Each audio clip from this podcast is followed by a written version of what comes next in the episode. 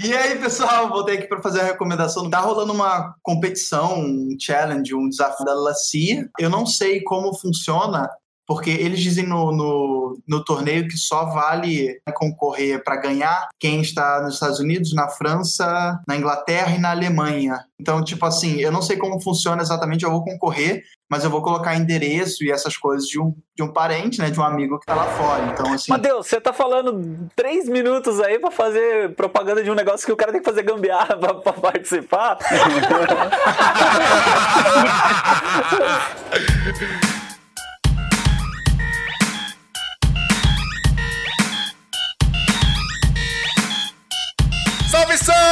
salve, seguidores da nossa querida Santinha, bem-vindos a mais um episódio do Santa Mãe do Iso Alto. Então, pô, tô bonito hoje, tô animado hoje.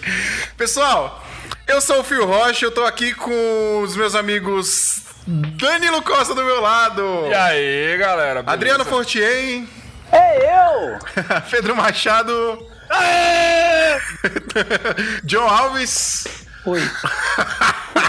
É o emo do grupo. É uma bicha mesmo. Meu nome não é John. Tem um convidado aqui com a gente que é o Rodrigo Moreno, parceiro lá do Adriano Fortian. E aí, Rodrigo? Beleza, galera? Tranquilo? Galera, hoje, hoje a gente vai falar de um assunto muito legal e interessante que é que são os erros que a gente comete nos casamentos e nos eventos. Na verdade, não só a gente, né? A gente quer contar algumas histórias interessantes aqui, engraçadas, que acontecem nos casamentos, não necessariamente sendo erros nossos, né? Talvez alguma história engraçada que a galera é, vivenciou em algum, em algum evento, em algum casamento, em algum evento, etc. Acho que vai ser legal o papo aqui. Por isso que tem bastante gente participando pra gente ter bastante história. Legal, pessoal? Queria dar alguns recadinhos aqui. O primeiro deles é que agora a gente tem um site. O nosso site é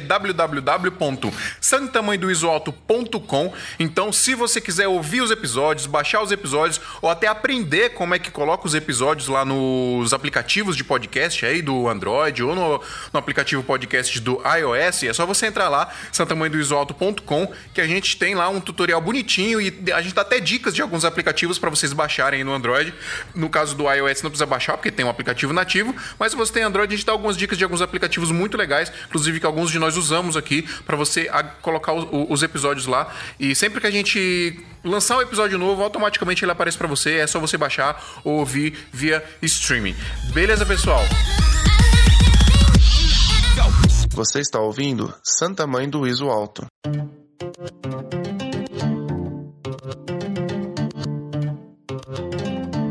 E chegamos aqui para dar um recadinho rapidinho para vocês, pessoal, que a gente não pode esquecer, que é sobre a Brasil Box. Então vocês sabem que a gente tem aqui uns gastos e são muito altos, porque são, são em dólar. E Muitos dinheiros. nós somos brasileiros e brasileiro não tem dólar. não falando sério, galera. Pois é, a gente precisa, a gente tem gastos aqui pro podcast, a gente precisa de ajuda de todo tipo e o pessoal lá da Brasil Box tá ajudando a gente. Então, se você precisa comprar equipamento aí, sim, não precisa nem falar, a gente já falou outras vezes aqui, mas só repetindo que os melhores preços estão lá, os melhores prazos estão lá, o pessoal tem um atendimento muito legal. Então, tem um link aqui no post do, do podcast, aqui no site santamanhodosalto.com. Então, se você estiver precisando comprar equipamento, acessa pelo nosso link, compra por lá, que a gente vai ganhar um agradinho lá do pessoal da Brasil Box, vão dar dolls pra gente, e a gente vai ficar rico, a gente vai ficar milionário, que é muito dinheiro, é um absurdo de dinheiro. Não sei nem o que, que eu vou fazer com tanto dinheiro, Adriano. Ah, vamos ficar ricos. Rico! E pessoal, se vocês não quiserem ouvir a leitura de e-mails, é só vocês pularem para 14 minutos e 52 videomakers no corredor central durante a entrada da noiva.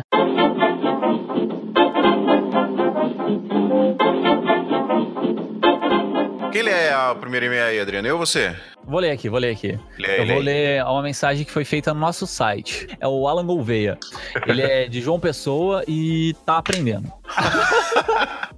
ah, porque tem aquele formulário básico, né? Só o pessoal saber, a pergunta que é o que você faz no audiovisual? Ele, aprendendo.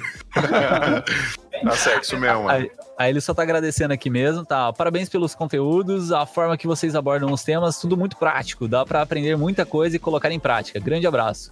É só um elogio, mas muito obrigado mesmo, Alan. Valeu. Valeu aí pelo, pelo contato com a gente. A gente fica muito feliz com todos esses e-mails que vocês mandam pra gente. Isso aí, galera. é, a gente recebe muito elogio, cara. Muito obrigado de verdade. Isso aí é o nosso combustível pra fazer isso aqui. é, é, são os elogios de vocês, esse feedback que vocês dão. Mas mandem críticas também, viu?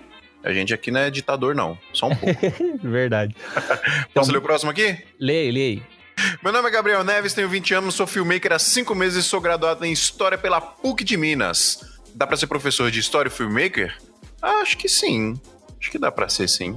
Primeiro eu queria agradecer a vocês por criarem esse podcast, porque através dele eu aprendi muito. Consegui mais clientes e aprendi a amar mais minha profissão. Obrigado, amigos, vocês são demais. De nada! Espero um dia colar nesse podcast também. Tem uma porrada de histórias engraçadas em trampos. Manda pra gente que as histórias, pô. A gente lê aqui. Antes das perguntas, gostaria de compartilhar brevemente minha trajetória de profissão. Acho que pode agregar muito para os ouvintes que estão começando e faz todo o sentido com as discussões dos podcasts anteriores. Comecei a editar vídeo no final do ano, assado para projetos sociais na minha igreja. Aprendi a amar isso. Então busquei uma forma de me profissionalizar. Não tinha um centavo no bolso, normal, é, tamo junto. Peguei uma câmera emprestada, Nex C3 da Sony, guerreirinha, e ofereci vídeos comerciais de graça para amigos que são pequenos empreendedores que também estavam começando em seus negócios. Daí, tive um portfólio para começar a entender o mercado. Com menos de cinco meses, comprei minha Sony A6000 e agora com o estabilizador da Adintec, graças a um vídeo do Fio no YouTube. Ah, legal. Ô, Adintec, paga nós, hein? Eu mando e-mail pros caras, os caras não respondem nós, mano. Chateado. Não, Obrigado. Obrigado, cara. Continuando, continue no, no YouTube porque você é uma das minhas maiores referências. Hoje tem um, hoje tem um contrato com todos esses amigos que fiz vídeos de graça e suas empresas estão gigantes aqui na cidade, o que está sendo maravilhoso pra mim. Em- enfim, bora para as dúvidas. Pô, muito legal, cara. Muito obrigado mesmo. Da hora. Moro em Brumadinho, uma cidade da região metropolitana de Belo Horizonte, e sou pioneiro em produzir vídeos publicitários para redes sociais aqui. Isso é bom, porque consigo ganhar mais clientes e fazer meu nome. Mas é ruim porque a galera ainda não entende a importância do negócio deles ter vídeos, nem o valor dos meus equipamentos e o trampo que dá para fazer isso. Daí tenho que cobrar bem baixo, entre 100 e 150 reais.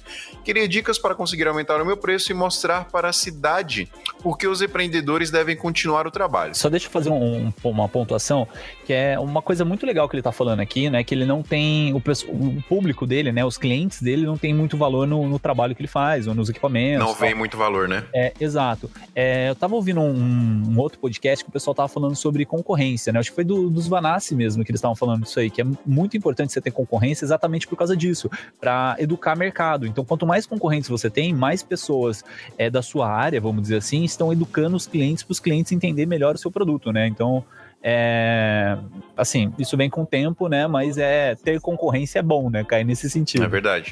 Bom, a segunda pergunta dele aqui queria mais dicas e estratégias de como produzir vídeos publicitários de forma que os empreendedores olhem para aquilo e tenham vontade de me contratar, porque faço videoclipes de musicais e institucionais, porém os que mais bombam aqui são os publicitários. Cara, uma coisa que eu aprendi no mercado publicitário é que é é aquela velha discussão de você ter liberdade artística e você ter e você querer lucrar com o seu trabalho artístico, né? Eu acho que para você chegar num patamar que você tem 100% de liberdade artística, você precisa trabalhar muito para chegar lá. Para chegar uma empresa, por exemplo, falar: eu quero que Fulano faça porque eu quero que o, o vídeo do jeito que ele faz seja o vídeo da minha empresa. Então isso dem- demanda muito tempo. Então, para você ganhar notoriedade em vídeo publicitário, acho que o que, que o vídeo publicitário faz? Ele vende um produto, um serviço, ele vende alguma coisa. Então, às vezes, na maioria das vezes, dependendo do público-alvo do cliente, você tem que deixar um pouco de lado a parte artística, né? Claro que você não vai fazer um vídeo feio e tal, mas é, você tem que colocar em primeiro lugar, quando a gente fala de vídeo publicitário, você tem que colocar em primeiro lugar na sua cabeça que você precisa vender um produto. E aí você precisa estudar. Você tem que ser um pouco tipo, publicitário também, não tem jeito. Você tem que conversar com o seu cliente e perguntar para quem que você vai vender isso, né? E como que você quer vender isso, quais os diferenciais do seu produto. Você tendo essas informações aí, cara, você bola um roteirinho para fazer o vídeo com essas informações, é, com certeza você vai ter uma notoriedade, porque você vai ver que é, o, o cliente tá ganhando com aquilo, né? O cliente tá ganhando mais clientes, o cliente tá com- conseguindo aumentar as vendas deles por conta do vídeo que você produziu. E aí vai ser natural, cara, esse cliente indicar para outras pessoas, ou outros clientes assistirem o- esse vídeo e falar, pô, você fez aquele vídeo lá para aquela empresa e tal, queria que você fazer um para mim também, não sei o quê. Acho que é um processo bem natural, né, Adriano? Não, é isso mesmo, cara. É um processo que, que vai com o tempo mesmo. Quer né? ler o próximo aí do Jefferson, Adriano? Vou ler aqui então, o do Jefferson Leal. Fala galera, boa tarde. Meu nome é Jefferson Leal, tenho 23 anos, sou formado em publicidade e propaganda e em rádio e televisão. Atualmente sou diretor da Tripulação Criativa, uma produtora de vídeos em expansão aqui no meu estado, no Espírito Santo. A produtora hoje atende hoje Ele gosta, ele gosta daqui. de hoje, ele gosta de viver hoje. Hoje, pra ele é importante. É porque é muito hoje. E além disso, durante minha carreira de audiovisual, já trabalhei ao lado de nomes como Ludmilla, Gustavo Lima, Cone Crew, Alok e outros fazendo aftermovie. Pô, Cê é legal, cara. cê é louco, Só hein? não, hein? E minha carreira dei start locutando em web rádio, dos meus 12 anos até os 20 anos. É, fazendo vinhetas, entrevistando muitas pessoas e produzindo conteúdo para a galera da web até migrar para o vídeo. Hoje dou palestras em cursos técnicos, universidades, mostrando para a galera aqui do Espírito Santo o empreendedorismo jovem inspirando novos negócios. Tenho vontade de voltar a participar de web rádios e hoje uso o Sun Broadcast, Skype e tenho certeza que possa agregar muito na equipe de vocês. Queria saber se existe a possibilidade de participar de um, do time de vocês. Vocês Ele topam? tá mandando, tá mandando um currículo pra gente, ó. Pô, legal, cara. Não, mas é... Então, o Jefferson, eu, eu, eu acabei achando no Facebook aqui, porque eu vi os, os trabalhos dele são bem legais e pô, o cara é muito gente boa. Mandar um abraço pra ele aí, inclusive, e obrigado por ter escrevi, es- escrevinhado escrevinhado. pra gente, Jefferson. Vamos trocar ideia, cara. Quem sabe um dia aí surge a oportunidade de você participar aqui com a gente, cara. É sempre bom ter colaboração. Podcast é um negócio que a gente faz com faz muito por amor aqui e ter gente pra colaborar aqui com o nosso trabalho é sempre bom. Muito obrigado, mano. É, eu mesmo, né, cara? Eu, você me convidou pra falar sobre IGTV, né? um- no episódio 7, eu acho.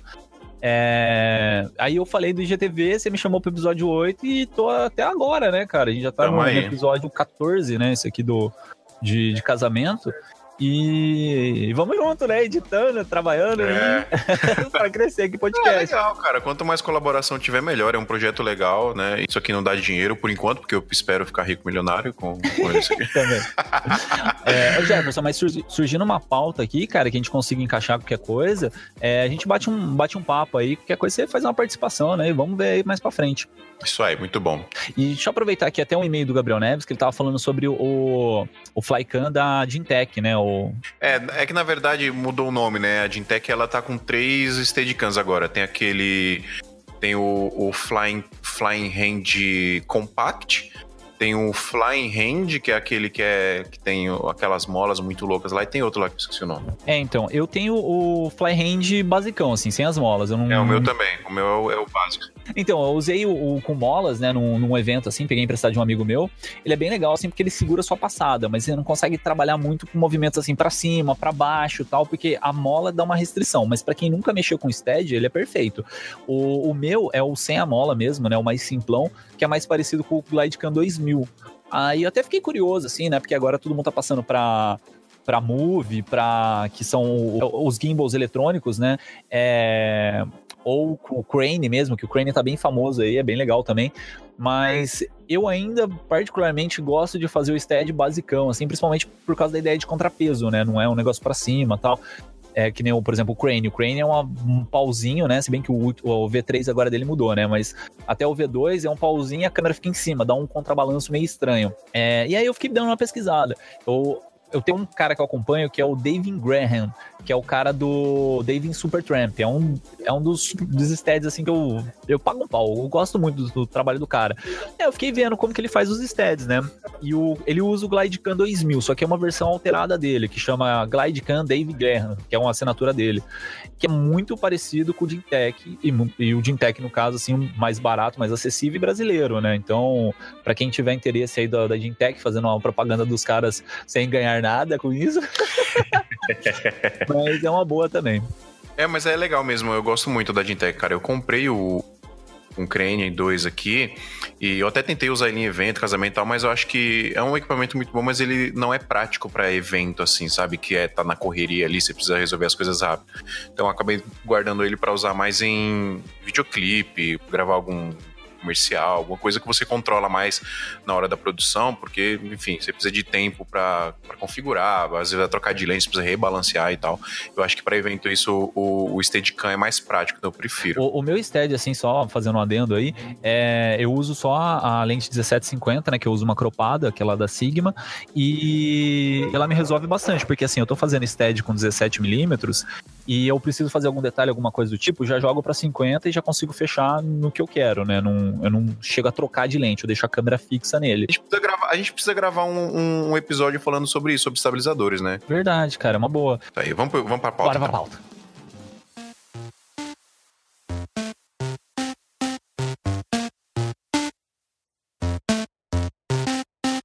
Pessoal, então. Bom, vamos lá, galera. Está escrito na minha pauta aqui, parte 1. Alguns de vocês já passaram. Alguns de vocês já passaram alguma situação engraçada em algum evento, cara? Seja casamento, evento corporativo ou qualquer outro tipo de evento que vocês, vocês tramparam aí? Eu, por exemplo, eu, o que eu tô lembrando aqui, na verdade, não foi nem situação engraçada, foi um pouco triste. De um, um casamento que tava marcado, acho que para começar a cerimônia ser 4 era 5 horas da tarde, e foi num sítio, assim, num puta lugar louco, num, num, num morrinho, assim, pôr do sol caía lá atrás do, do altar, assim, tá ligado? Aquele cenário foda, que é o cenário de todo videomaker de filmar um casamento, no, no interior aqui de São Paulo. Só que a noiva, ela se arrumou num salão de beleza no centro de São Paulo. E aí é tipo uma hora e meia, duas horas de viagem sem Mancada, trânsito. hein? É, uma hora e meia, duas horas de viagem sem trânsito até o local do casamento. Sem trânsito em São Paulo já não. Isso. Isso é, isso, é, isso é uma mancada, né? Tipo, porra, Pois é. Arrumar tão longe assim. Pois é, galera. Aí a gente já tava esperando que atrasasse tudo, mas a gente tava. Porque tava marcado às quatro da tarde no convite. E aí a gente tava esperando que ela fosse chegar umas 5 horas, tudo, pra atrasar um pouquinho e tal. Beleza. Aí atrasou, atrasou, atrasou, atrasou, atrasou, atrasou, atrasou. A noiva chegou lá 8 horas da noite. Ah, nossa. E aí a única luz que tinha no casamento era um LED nosso, né, Dan? Porque não tinha iluminação no lugar, tá ligado? Aí a gente teve que botar um LEDzinho externo, lá né? no altar, né? Fora, assim, tipo, não tinha nenhuma fonte de luz perto. Eu e o Rodrigo, a gente fez um casamento assim, que teve que também eram os nossos LEDs, basicamente, iluminando a cerimônia inteira, né, Rodrigo? É, cara, é complicado isso aí, né? É um planejamento mal elaborado e acabou. Tivemos que se virar nos 30 aí. Cara, e sabe o que que é foda que eu não entendo? A galera, a galera planeja tanto, o casamento planeja tanto e faz uns bagulho sem- muito sem noção desse, cara. Mas, que é cara, tipo. Você não acha que alguém está incumbido da responsabilidade de chegar pra ela e falar: olha só, isso não é uma boa ideia porque pode atrasar? E você É acha que não falaram? cara. Cerimonial que fala isso. E você acha que não falaram? Então, tipo assim, já aconteceu isso comigo no primeiro casamento que eu fiz na minha vida, que eu fui, fotogra que eu fui fotografar em 2015. E aconteceu comigo, acho que no penúltimo casamento que eu fiz, que inclusive eu tô editando agora. Que tava marcado pra quatro. Ninguém preparou iluminação nenhuma, porque obviamente era de dia. E houveram atrasos e a noiva chegou à noite, sabe? Então, tipo, a gente teve que se virar. No primeiro que eu fotografei, eu tava com aquela 1855 da Canon. Ah, que Tá. beleza. Sem flash, sem flash. Breu total, tá ligado? Ficou aquela foto tudo com Que no borrão. Kinder Ovo. Veio no Kinder Ovo, essa aí mesmo. Ah, mas às vezes é um negócio que não dá pra você ficar apontando o dedo também depois que já aconteceu a, a caca, né? O esquema é. Assim, não sei se tem algum ouvinte aí que vai casar ou que consegue indicar para as pessoas que vão se casar, é, que se planeje mesmo nessa questão, né? Principalmente assim, distância de making off com, com o local da cerimônia. Às vezes os caras, que nem o Fio falou, né? Duas horas e meia de viagem é uma coisa bem descomunal, assim, você não consegue calcular, sei lá, um acidente na pista ou alguma coisa do tipo. Sim, é o- verdade. Uma outra coisa que eu acho legal também pra indicar assim pro pessoal, né, que pras noivas mesmo, né, de se arrumar no salão junto com as madrinhas. Não que seja um problema isso, né? Às vezes o salão faz até uma promoção, alguma coisa do tipo, mas eu tenho uma grande experiência assim de atraso por causa que madrinhas ainda estão se arrumando, o salão não consegue dar conta do, do pessoal, né? Ou o salão tem que ter uma estrutura muito boa, ou é bacana a noiva se arrumar num local diferente das madrinhas. É, isso acontece muito, cara. E, é, só que assim, a gente indica, eu tenho certeza que essa noiva, ela, muita gente falou pra ela não fazer isso, mas não adianta, mano. A galera faz. Porque acha que vai dar certo. Provavelmente ela deve ter ganhado de presente de alguém pra, pra se arrumar no salão. Acho que era um salão bem, bem chique aqui. Cara, e, e convenhamos, em casamento, a noiva, ela tá com a cabeça tão louca que ela já não pensa mais em nada, cara. Em horário, em de dia, de noite, pra ela, acontecendo. Mas alguém passou alguma. Já, já percebeu alguma situação estranha? Já passou? Aconteceu comigo que eu tava fazendo um casamento. A igreja era no centro do Rio e o salão de festas era na Zona Sul. E ela tava se arrumando também na Zona Sul. Aí eu fui fazer o making off da noiva, o noivo não contratou making off, então eu tava só cobrindo ela. E aí eu esperei ela terminar de se arrumar. Assim que ela terminou de se arrumar, eu parti pra igreja. E aí eu já, com um sexto sentido, levei a câmera montada no shoulder já, pronta pra ligar. Montadinha dentro do Uber. Aí, na hora que eu entrei na igreja, eu tava com duas bolsas, né? Uma bolsa com tripé, LED, bateria e o caramba, e a outra bolsa com câmera, lente e essas paradas assim. Na hora que eu botei o pé, sem brincadeira, na hora que eu botei o pé dentro da igreja, a, a cerimonialista mandou os padrinhos começarem a entrar. E aí, tipo, ela ainda olhou pra minha cara e ficou tipo, isso não é hora de você chegar, já era pra você estar aqui há muito tempo. Eu sei que deu uma treta que no fim tinha um fotógrafo meio casca grossa com a gente, que ele é bem antigo aqui no Rio, que quando tudo acabou, que chegou na festa, ele na frente dos noivos bateu no ombro dela e falou: Parabéns, se dependesse de você, a festa seria uma merda e a cerimônia teria sido uma merda. Aê, palmas profissionais. Aí ela ficou, aí ela ficou olhando assim pra ele meio assustado e o maluco, conversando com a gente, parecia um Buda de tão calmo. Mas ele chegou e lançou a real na cara dela, tá ligado? E parece que depois, se eu não me engano, ela ficou queimada porque contaram pra noiva o que ela fez e a noiva não indicou mais ela e avaliou mal e tal, essas paradas assim. Mas foi bem extremo. Cerimonialista é, é complicado, né, bicho? Você tem que avaliar bem quem você contrata aí como cerimonial do seu casamento, porque elas são responsáveis, responsáveis por tudo, né? É, ou ela vai ajudar muito ou vai dar muita merda. Ou vai atrapalhar muito. A né? cerimonialista é igual a esposa, filho. Ou ela te levanta ou ela te derruba. É, exatamente. Não Mas existe eu meio acho que é termo. o seguinte, pessoal, o maior problema aí é, é a pessoa, a cerimonial conhecer o profissional com que ela está trabalhando. Cada um tem um sistema de trabalho.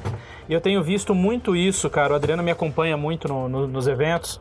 É, muitas cerimoniais trabalham com você e não sabe o seu, o, o seu esquema de trabalho. Né, como você é, trabalha, se você trabalha com um ou dois profissionais executando o making off, se alguém vai para a igreja para não acontecer que nem o caso o amigo acabou de contar. Então, assim, o maior problema hoje são essas cerimonialistas, cara, que não conhecem os profissionais que estão ao lado dela. E, nem se que importa em conhecer, né? Exatamente, eu acho que é obrigação, cara, da cerimonial saber e estar por dentro de tudo.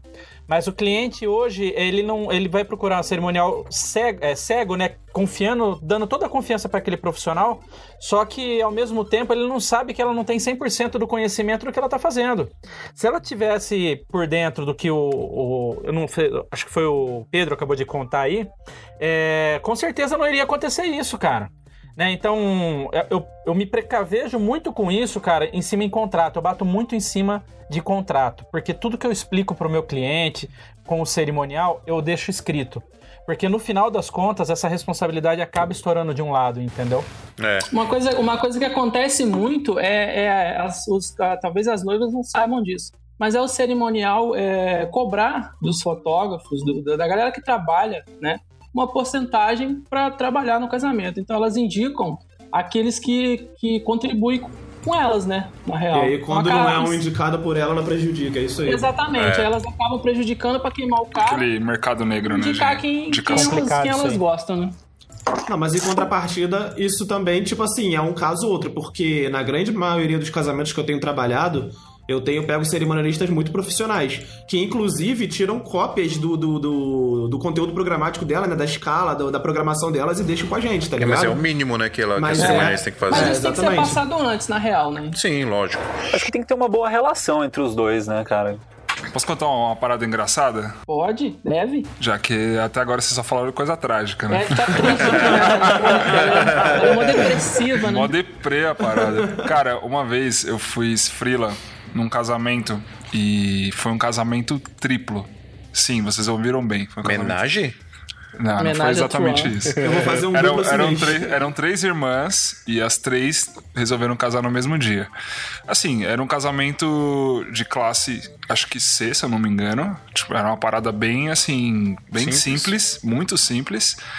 E, meu, cada. Cada noiva acho que tinha, sei lá, uns 10 padrinhos. Então você imagina o tanto de gente que tava num lugar super apertado. Meu Deus do céu. Cara, eu olhava pro cinegrafista e falava, mano, como é que a gente vai se mover aqui pra trabalhar? Tipo, eu coloquei, na época eu usava muito tripé ainda. Eu coloquei o tripé num canto, tanto que eu fechei a perna dele o, o mínimo que, que eu podia fechar pra ele ficar parado. E eu fiquei, tipo, num canto e mexia a câmera pra lá e pra cá pra tentar pegar alguma coisa, porque foi, assim, muito estranho. Mas a, a situação engraçada do dia foi que um pouco antes do final da festa, uma das noivas deu PT e ela de vestido, tipo, tipo, derramada no chão, vomitando Meu e Deus toda zoada e tipo os padrinhos indo ajudar ela. Você riu disso, cara? Ah, cara, eu, eu Vai pro inferno, você sabe. Vocês já presenciaram alguma briga em algum, em algum trampo de evento, mano? Cara, eu, uma, eu, eu não estava no casamento, eu, eu tava editando, mas aí, ué, bem, um casamento bem antigo. O cara lá tava filmando e tal, né? Um dos convidados tava enchendo o saco dele, velho. Tipo, o cara tava muito bêbado, né? Sempre acontece, sempre tem um cara bêbado, né? Um tio bêbado, sei lá. Sempre cara o tio, que né? acabou Tio gordo cara- bêbado. É, tio gordo e bêbado. Acabou que o cara cuspiu na câmera, velho. Ele, Nossa, ele filmando. ele não fez isso. Era Sony? Eles, é, eles. Mas não, ele não era cuspiu Sony, tipo, era- ele nunca cuspiu tipo Não, ele, ele cuspiu, ele, não, ele cuspiu literalmente. Caraca. Eles caíram na porrada, velho. Meu Deus do Que céu. maneiro, cara.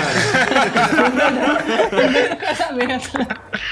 Da festa, né, no caso. Comigo aconteceu uma vez, cara, eu tava saindo do casamento, assim, já tinha, já tinha acabado, basicamente. E aí eu vejo uma ambulância, né, aquelas ambulâncias locais mesmo de atendimento, e vejo uma galera lá na frente, assim, todo mundo meio nervoso, né. Falei, ah, vou passar meio que ignorando, né, tava com as bolsas nas costas e tal.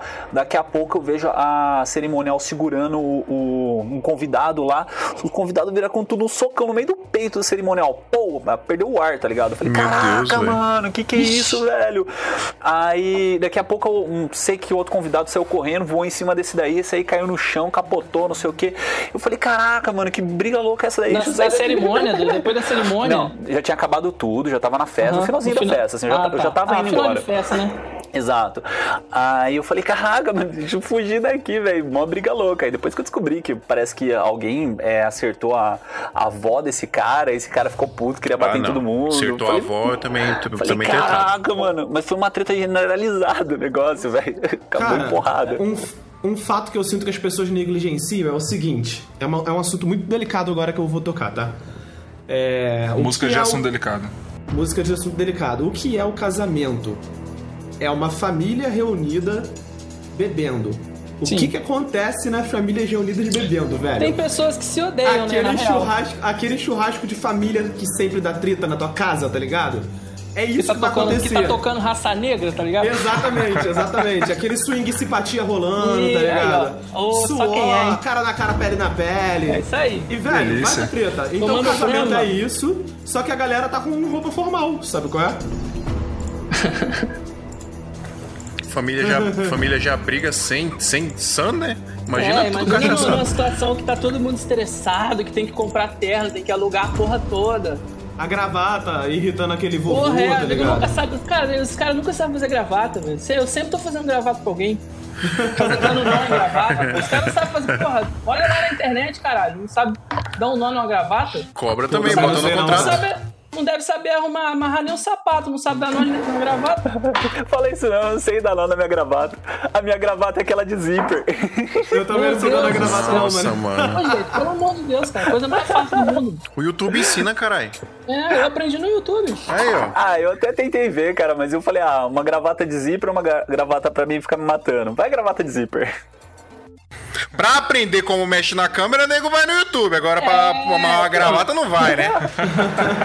Mas, é, cara, às vezes é sempre. Às, às vezes eu tô no, no making off do noivo assim, é um jeito de eu quebrar o gelo. Eu começo a falar sobre isso, às vezes o cara não sabe dar um nó, aí eu acabo fazendo isso, né? Aí, às vezes o cara fica lá pro padrinho, ah lá, o cara fez nó pra mim, não sei o quê. Imagina que cena romântica o John fazendo nó pros caras. Não, é e transfiro, né?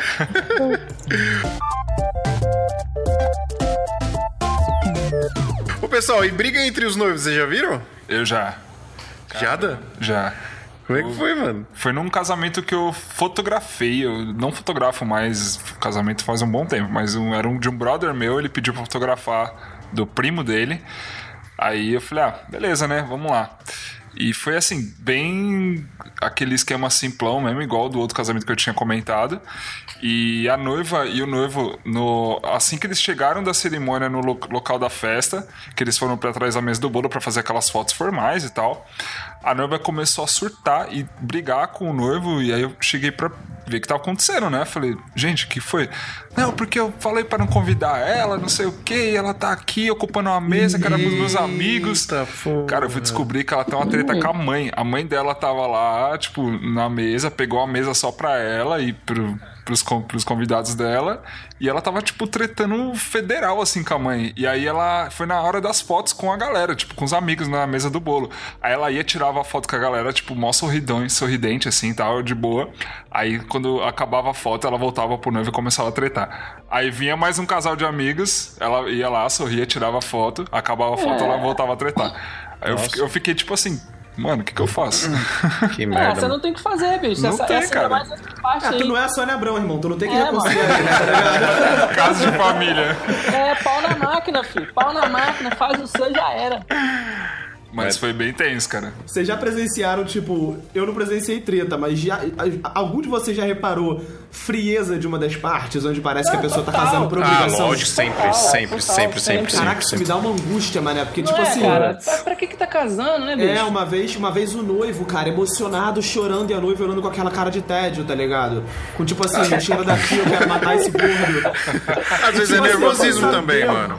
Pô, não é, não é, não sei, não sei, não dá pra dizer, mas parecia que, sei lá, tava rolando uma uma certa falta de fa- falta de interesse, né? É, eu já fiz um, eu fiz um casamento uma vez, cara, que é até meio estranho, assim, tipo, o noivo era um cara cheio da grana, super rico e tal, né? Você via a família do cara tudo cheio de postura e tal.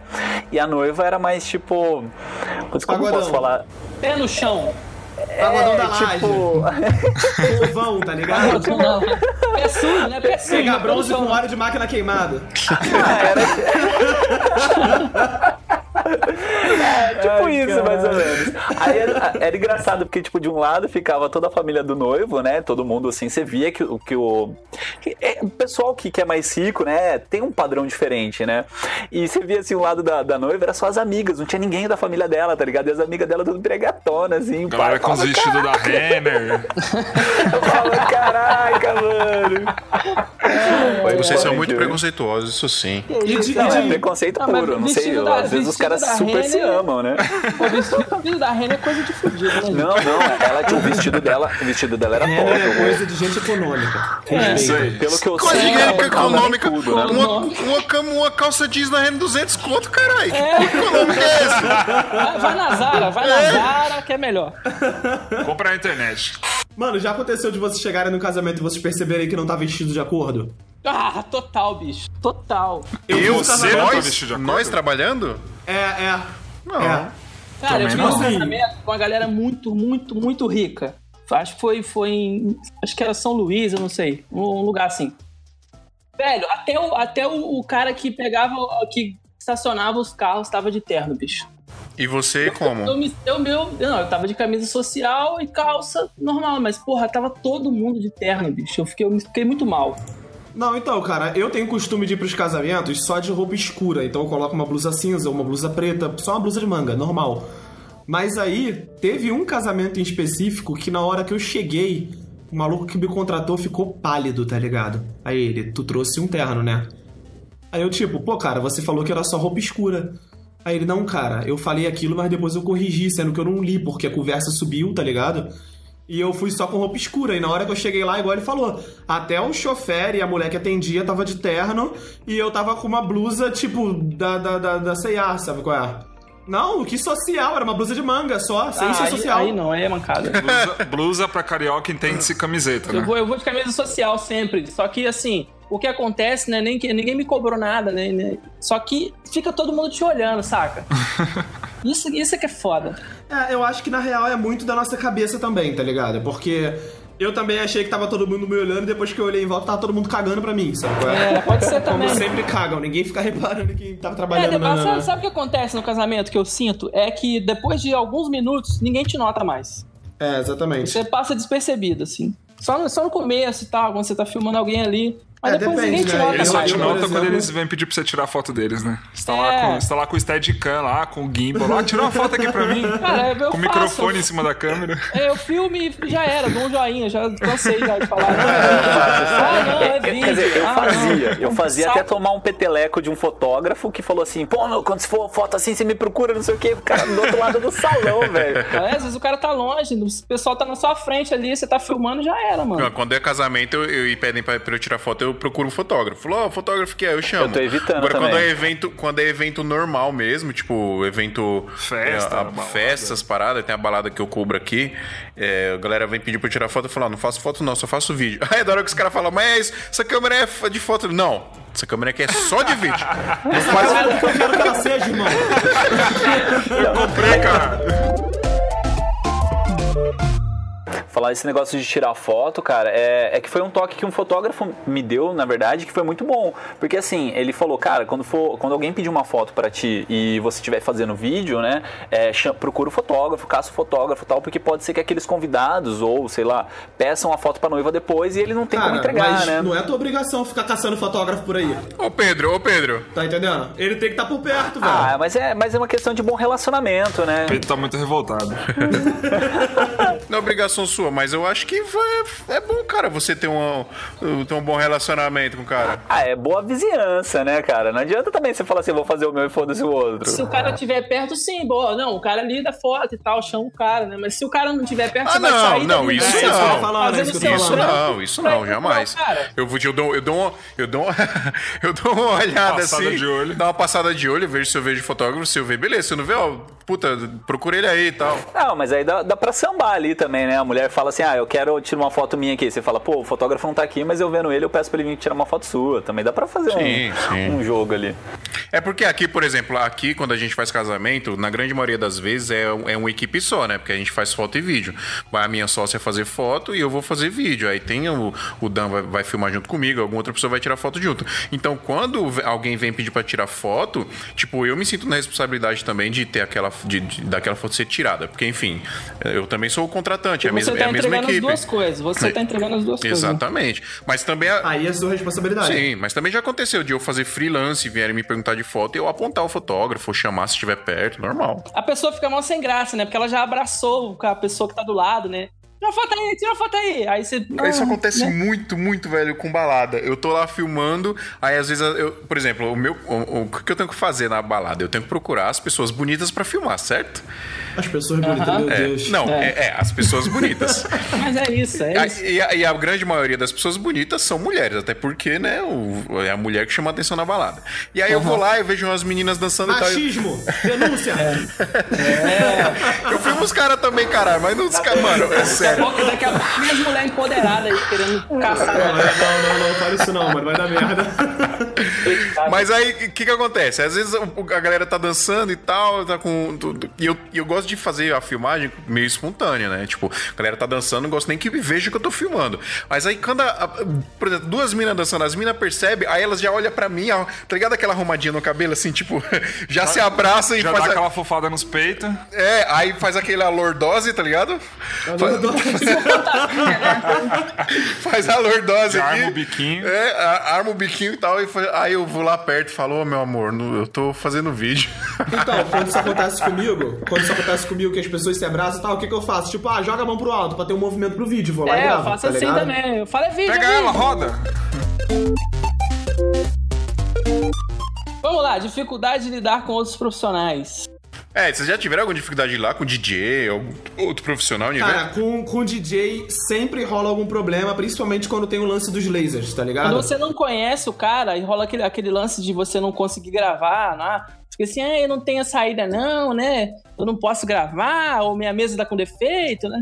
Mas então, essa parada dos lasers aí, como vocês resolvem? Eu, eu tenho a solução. Então, eu sempre, eu sempre filmo do lado oposto, mas quando tem cercando a pista inteira ou quando tem aquela bola cheia de vidrinho que reflete pra tudo quanto é cacete de lado, eu converso com os noivos e peço pra desligar pelo menos o laser. Vai você mesmo lá e conversa com o cara. Pô, amigo, você pode em algum momento desligar isso aí? Não, bicho? não, eu sempre falo com os noivos, eu sempre falo com os noivos. Aí uma vez o. Eu, não- eu, eu não gosto de incomodar os noivos, não, no, no casamento. É, eu falo, não, fala direto com o cara, pô. Se não, se não rolar, você faz ao contrário. Então, uma vez, uma vez eu falei com o cara, o cara mandou falar com o noivo, eu falei com o noivo, o noivo falou com o cara, e o cara, o cara falou pro noivo que não ia desligar. Ah, então é filma ao contrário e foda-se.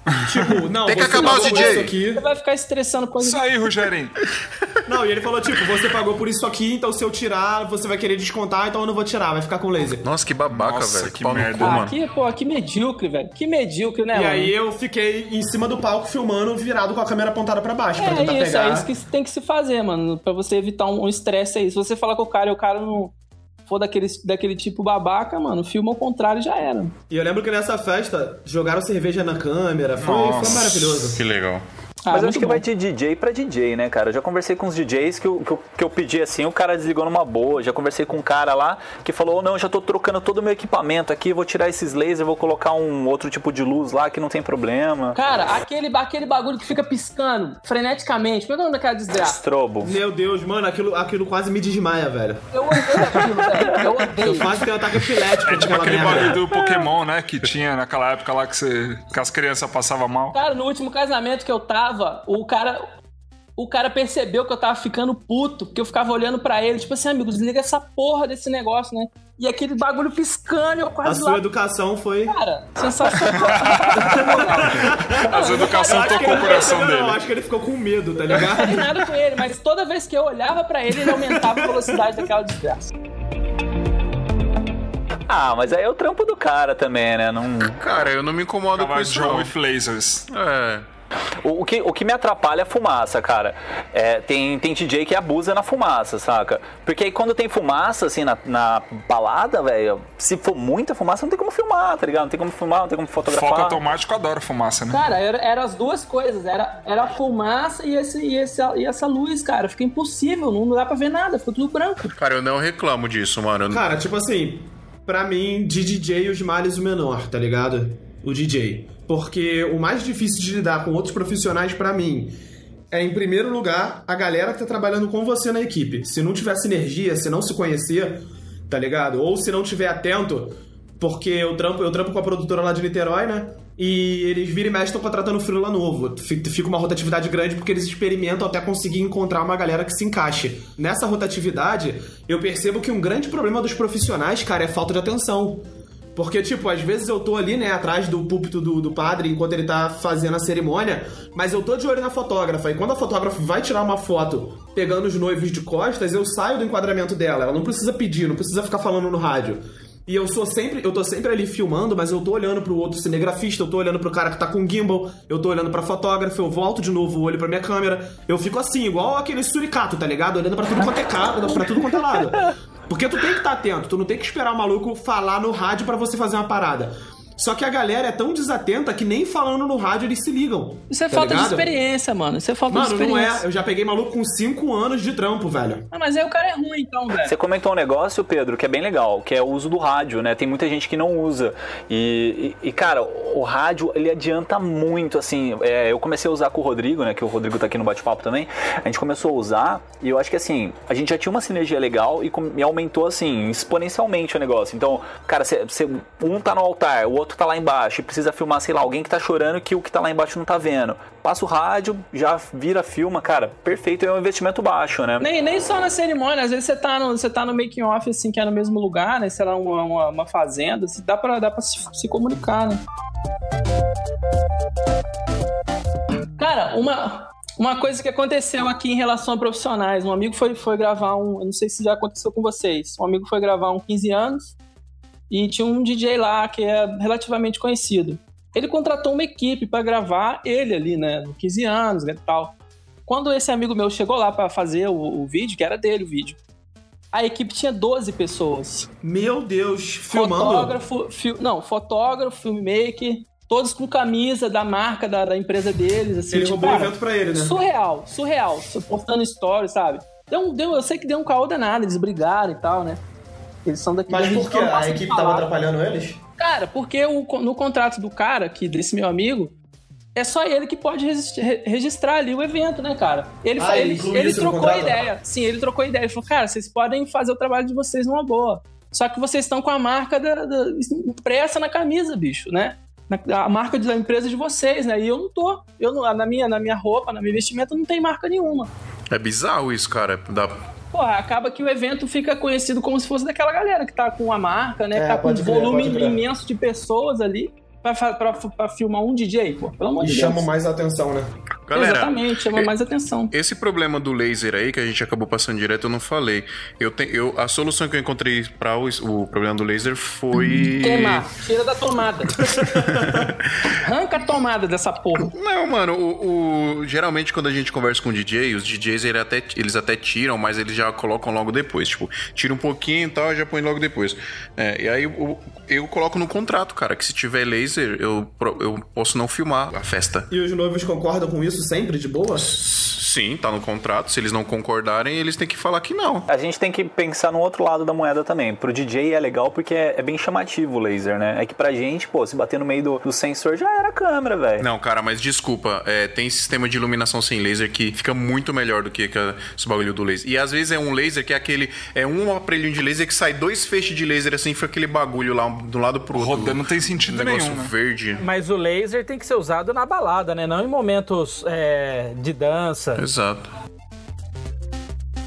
Alguém aqui faz 15 anos? Eu já fiz alguns, cara. Eu fiz alguns. E agora aquela moda que tá surgindo daqueles caras que fica vestido com laser em todos os dedos, tá ligado? Tem um nome aquela Nem- lá. Não, cara, Nem sinceramente, eu acho, esse, eu acho esses robôs de LED muito escroto. Eu não sei se é alguém curte demais. aí, mas eu Ó, acho muito escroto. Pelo amor de Deus, coisa de fudido, mano. Para com isso. Robô com laser. O pior não é isso. O pior é uma festa que a gente fez que o robô, a ombreira do robô era para-choque de CG, cara. Paralama de CG. Nossa, Nossa, mano. Sério, pintado, velho. Mano, Cara, era é muito, muito trash, zoado, cara. velho. Atrás era uma televisão de 29 desmontada, aquele tubo, mano. Meu Deus, cara. Não, e o pior é que assim, os noivos pagam uma bala pra, pra ter É, isso aí na mano. festa deles, né? Não, e o É cara verdade. achando que tava com, uma, com um negócio raríssimo Achando ali na que era o festa. Tava achando que era o Prime, né? Bumblebee, tá ligado? Optimus Prime. Para de falar mal do profissional do robô aí, mano. Os caras estão ouvindo Mas já nós. que a gente, tá, a gente tá falando mal de um monte de gente aí, deixa eu comentar. E o DJ quando ele não te passa o áudio, cara? Ele não deixa você gravar o áudio. Aí é mancada, velho. É, mas mas aí, você, aí você tem que conversar com, com, com o casal, velho. Aí E, eu acho ó, e o. DJ, quando leva o teu gravador pra casa. Porra, mas aí é roubo, né? O Ô, nome. louco, isso aí nunca aconteceu comigo. Nossa, Aí não. aí, aí só no Rio de Janeiro que acontece É isso, só né? no... O cara tem um estoque, né? E quando ele leva além, além do gravador, ele também busca o lapela pro celebrante e leva. Aí é no Rio de Janeiro, né? Rio de Aí é Janeiro Rio é de assim, Irmão, né? Rio de Janeiro não é pra amador, irmão.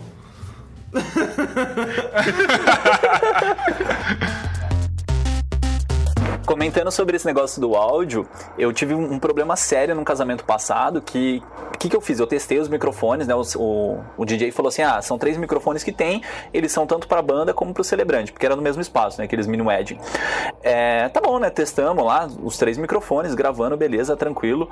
É, coloquei um microfone, por via das dúvidas, aberto em cima da caixa, um microfone na saída de fone do, do DJ e outro microfone numa uma saída aquelas. Como fala? É, outline, né? Isso que, Não é um como cara chama. precavido, né? É, não, eu falei, porque se um, se um microfone pegar fogo, sei lá, der zica, ou, Explodir. Posso falar aqui, mano? Posso falar aqui? Eu coloco cinco. Tá porra. Boto- eu boto um lapela no celebrante, eu boto um na mesa e eu boto três, é, três encaixes de som pra não dar merda. Eu tô me achando um amador ouvindo vocês agora. Mas é uma boa, é uma boa isso aí. Uma coisa que eu faço também é colocar no púlpito um, um lapelinha, porque se ferrar tudo, todos os áudios, ou se o celebrante estiver falando fora do microfone, aquele lapelinha salva. Mas aí, voltando nesse assunto aí, eu deixei esses três microfones, né? Tranquilo, tava tranquilo, pô, já tinha testado os, os microfones. Fui pegar pra editar o casamento depois. Quem disse que os microfones saíram? Cara, a banda tocava, saía. É, todos os instrumentos da banda saía, menos os microfones. Eu não sei o que, o que, que o DJ fez, porque já tava testada a mesa, né? Tipo, antes de começar. Ah, ele deve ter mutado lá o som do, do, do microfone. Ele queria te fuder, simples. Mas e o de backup na caixa de som? É, foi o que salvou, cara. Foi a o microfone em cima da caixa de som. Só que é diferente, né? Porque ele pega aberto, então a galera aplaudindo. E além do pega- microfone na caixa de som, eu ainda uso um hold em cima da câmera pra deixar o áudio da câmera melhorzinho. Porque se tudo der merda, tem o áudio da câmera com certeza ali. Hold salva também, cara. Eu preciso comprar um disso aí.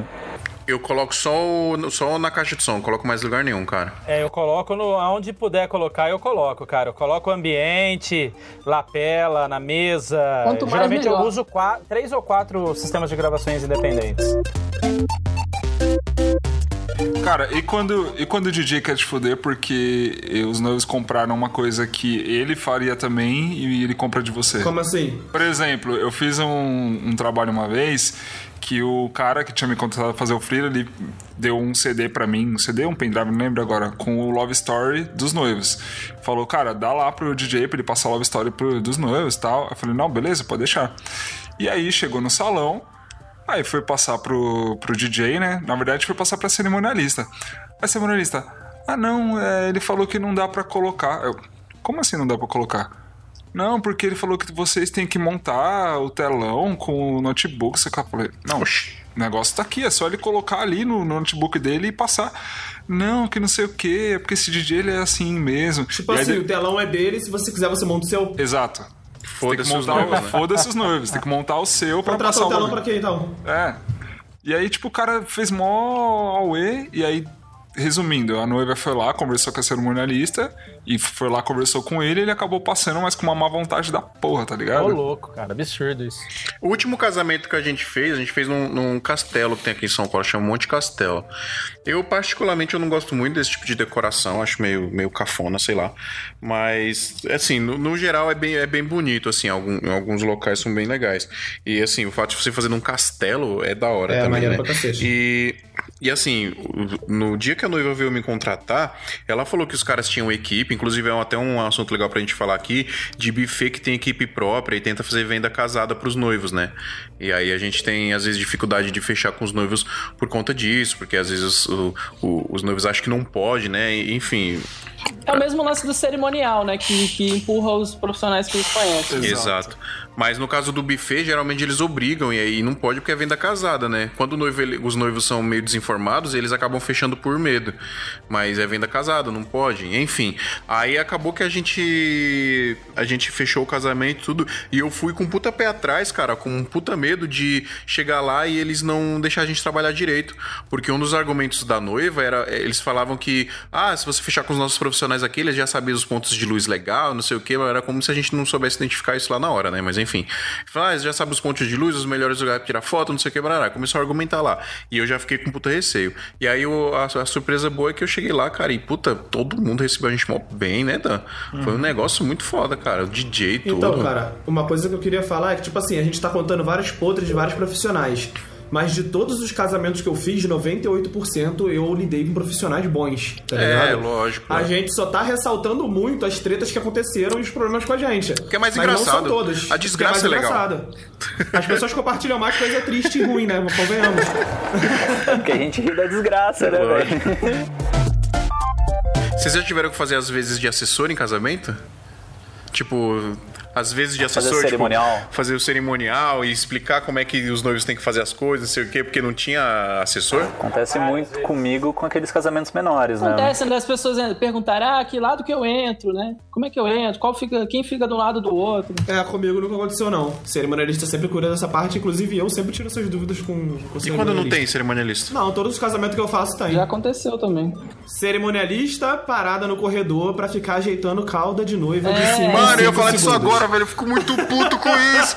Isso dá- não, isso dá Mano, puta take ali bonito que dá pra você fazer e vem pá, E fica meia hora lá arrumando o vestido, mano. Na hora que abre a porta da igreja, aí vem aquelas duas, três, assim, um de cada lado. Assim. Puta aí que você tem aquele takezão aberto com elas ali tudo no meio, de preto. Aí tem, que, Depois aí- tem que esperar e às vezes você perde o momento. É, não, você perde, bicho. Não, galera, vocês estão falando mal de cerimonialista, mas, cara, cerimonialista é bem importante, cara, no É, eu casamento. também acho. É importante pra cacete, mano. Não, a gente tá brincando aqui porque, porque algumas atrapalham realmente. É, é importante pra cacete, é mó adianta, mano. Quando você pega um casamento que a cerimonialista é boa, cara, ela faz a diferença no casamento. Ela, É, muito, muito demais. ela transforma assim da água pro vinho. 90% dos casamentos que eu pego, os noivos estão completamente tranquilos porque eles deixam tudo na mão do cerimonialista e eles estão lá curtindo o dia do noivo, bebendo, fazendo brinde, conversando, comendo. Não é aquela parada que eu conhecia de casamento como a gente mencionou aqui, de de repente pessoas que não têm condição de pagar tantos profissionais assim pra trabalhar por eles, pra ter dor de cabeça por eles, e você percebe que a noiva tá o tempo todo irritada, verificando se o buffet tá chegando, se os docinhos estão prontos, se a mesa tá Puts. arrumada. Aí ela tá nem curte entendendo? casamento, né? Ela nem curte casamento, ela se aborrece. Mas quem já tem uma condição legal e pode pagar, eu já peguei equipe de cerimonialista com seis pessoas, mano. Porque o casamento É, era também. grande pra cacete. E, tipo, tudo fluiu maravilhosamente bem. E aquele casamento que tu bate o olho.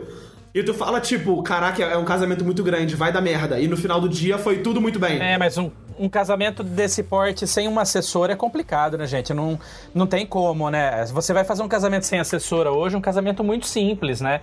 Então, Sim. ele acontece de uma maneira simples. O melhor que você faz, cara, os noivos já te agradecem pro resto da vida porque você fez de coração da melhor maneira possível, né? Sim. Mas assim, se você pegar um casamento grande, como já aconteceu comigo, e chegar no dia não ter uma assessora, rapaz, aí é complicado. Aí é complicado, você e o fotógrafo tem que ficar direcionando e a, a responsabilidade acaba caindo toda nas suas costas, porque se você fizer alguma coisa errada, ah, foi o fotógrafo ou o cinegrafista. Então, às vezes tem o lado bom, mas ao, ao mesmo tempo tem o lado ruim da história, né? É, de tudo que a gente tá falando aqui, galera, tem, tem, por exemplo, a gente falou muito mal de DJ, mas tem DJ que salva a festa. Tem, Tem, DJ que, puta, que faz um puta trabalho. Do mesmo jeito que tem assessora, que a gente tá falando muito de cerimonialista aqui, mas cerimonialista é o, é o cara que tá lá no altar falando com os noivos. quem, faz, quem faz a organização do bagulho é, é a assessora, mas tem a assessora também que é muito bom. Algum de vocês já, já, já, é, não tiveram dificuldade pra comer no, no, em evento? Não deixaram vocês jantarem? O garçom, ele finge que não te, que não te vê. Cara, eu fui fazer um, um casamento em. Onde foi? Maresias. Acho que foi Maresias. E, pô, puta viagem até lá, né? Você fica umas várias horas de carro saindo de São Paulo. Chegamos lá morrendo de fome, né? Só que, putz, por, por atraso na pista não ia dar tempo da gente parar. Hum, Pra almoçar mesmo, né? Comemos um lanchinho qualquer e bora pro casamento. Aí você vai make off da noiva, você vai dos preparativos, você vai à cerimônia tal. Aí você fala, pô, agora eu vou jantar, né? Pô, só comida da hora aí, puta restaurantinho massa tal. Aonde, mano? Os caras esqueceram de nós. Aí a gente ia lá, ô, então, agora que os noivos estão comendo, né? A hora que a gente tem pra comer, será que não dá pra servir qualquer coisinha pra gente tal? Não, não, seu prato já vai sair, seu prato já vai sair. Daqui 10 minutos, seu prato já vai sair, seu prato já vai sair. Daqui meia hora, já não dava mais tempo, tá ligado? Já Nossa, tinham velho. terminado de jantar e tal. Legal, eu- legal quando eles falam assim: ah, tem, co- tem um negócio pra vocês lá na, na cozinha. Aí você vai lá, tem um prato de salgadinho assim, com cinco coxinhas, uns quibe. É outra coisa que eu coloco, eu não outra coisa que eu coloco no contrato também, cara. A gente tem que jantar a mesma comida que os convidados estão comendo.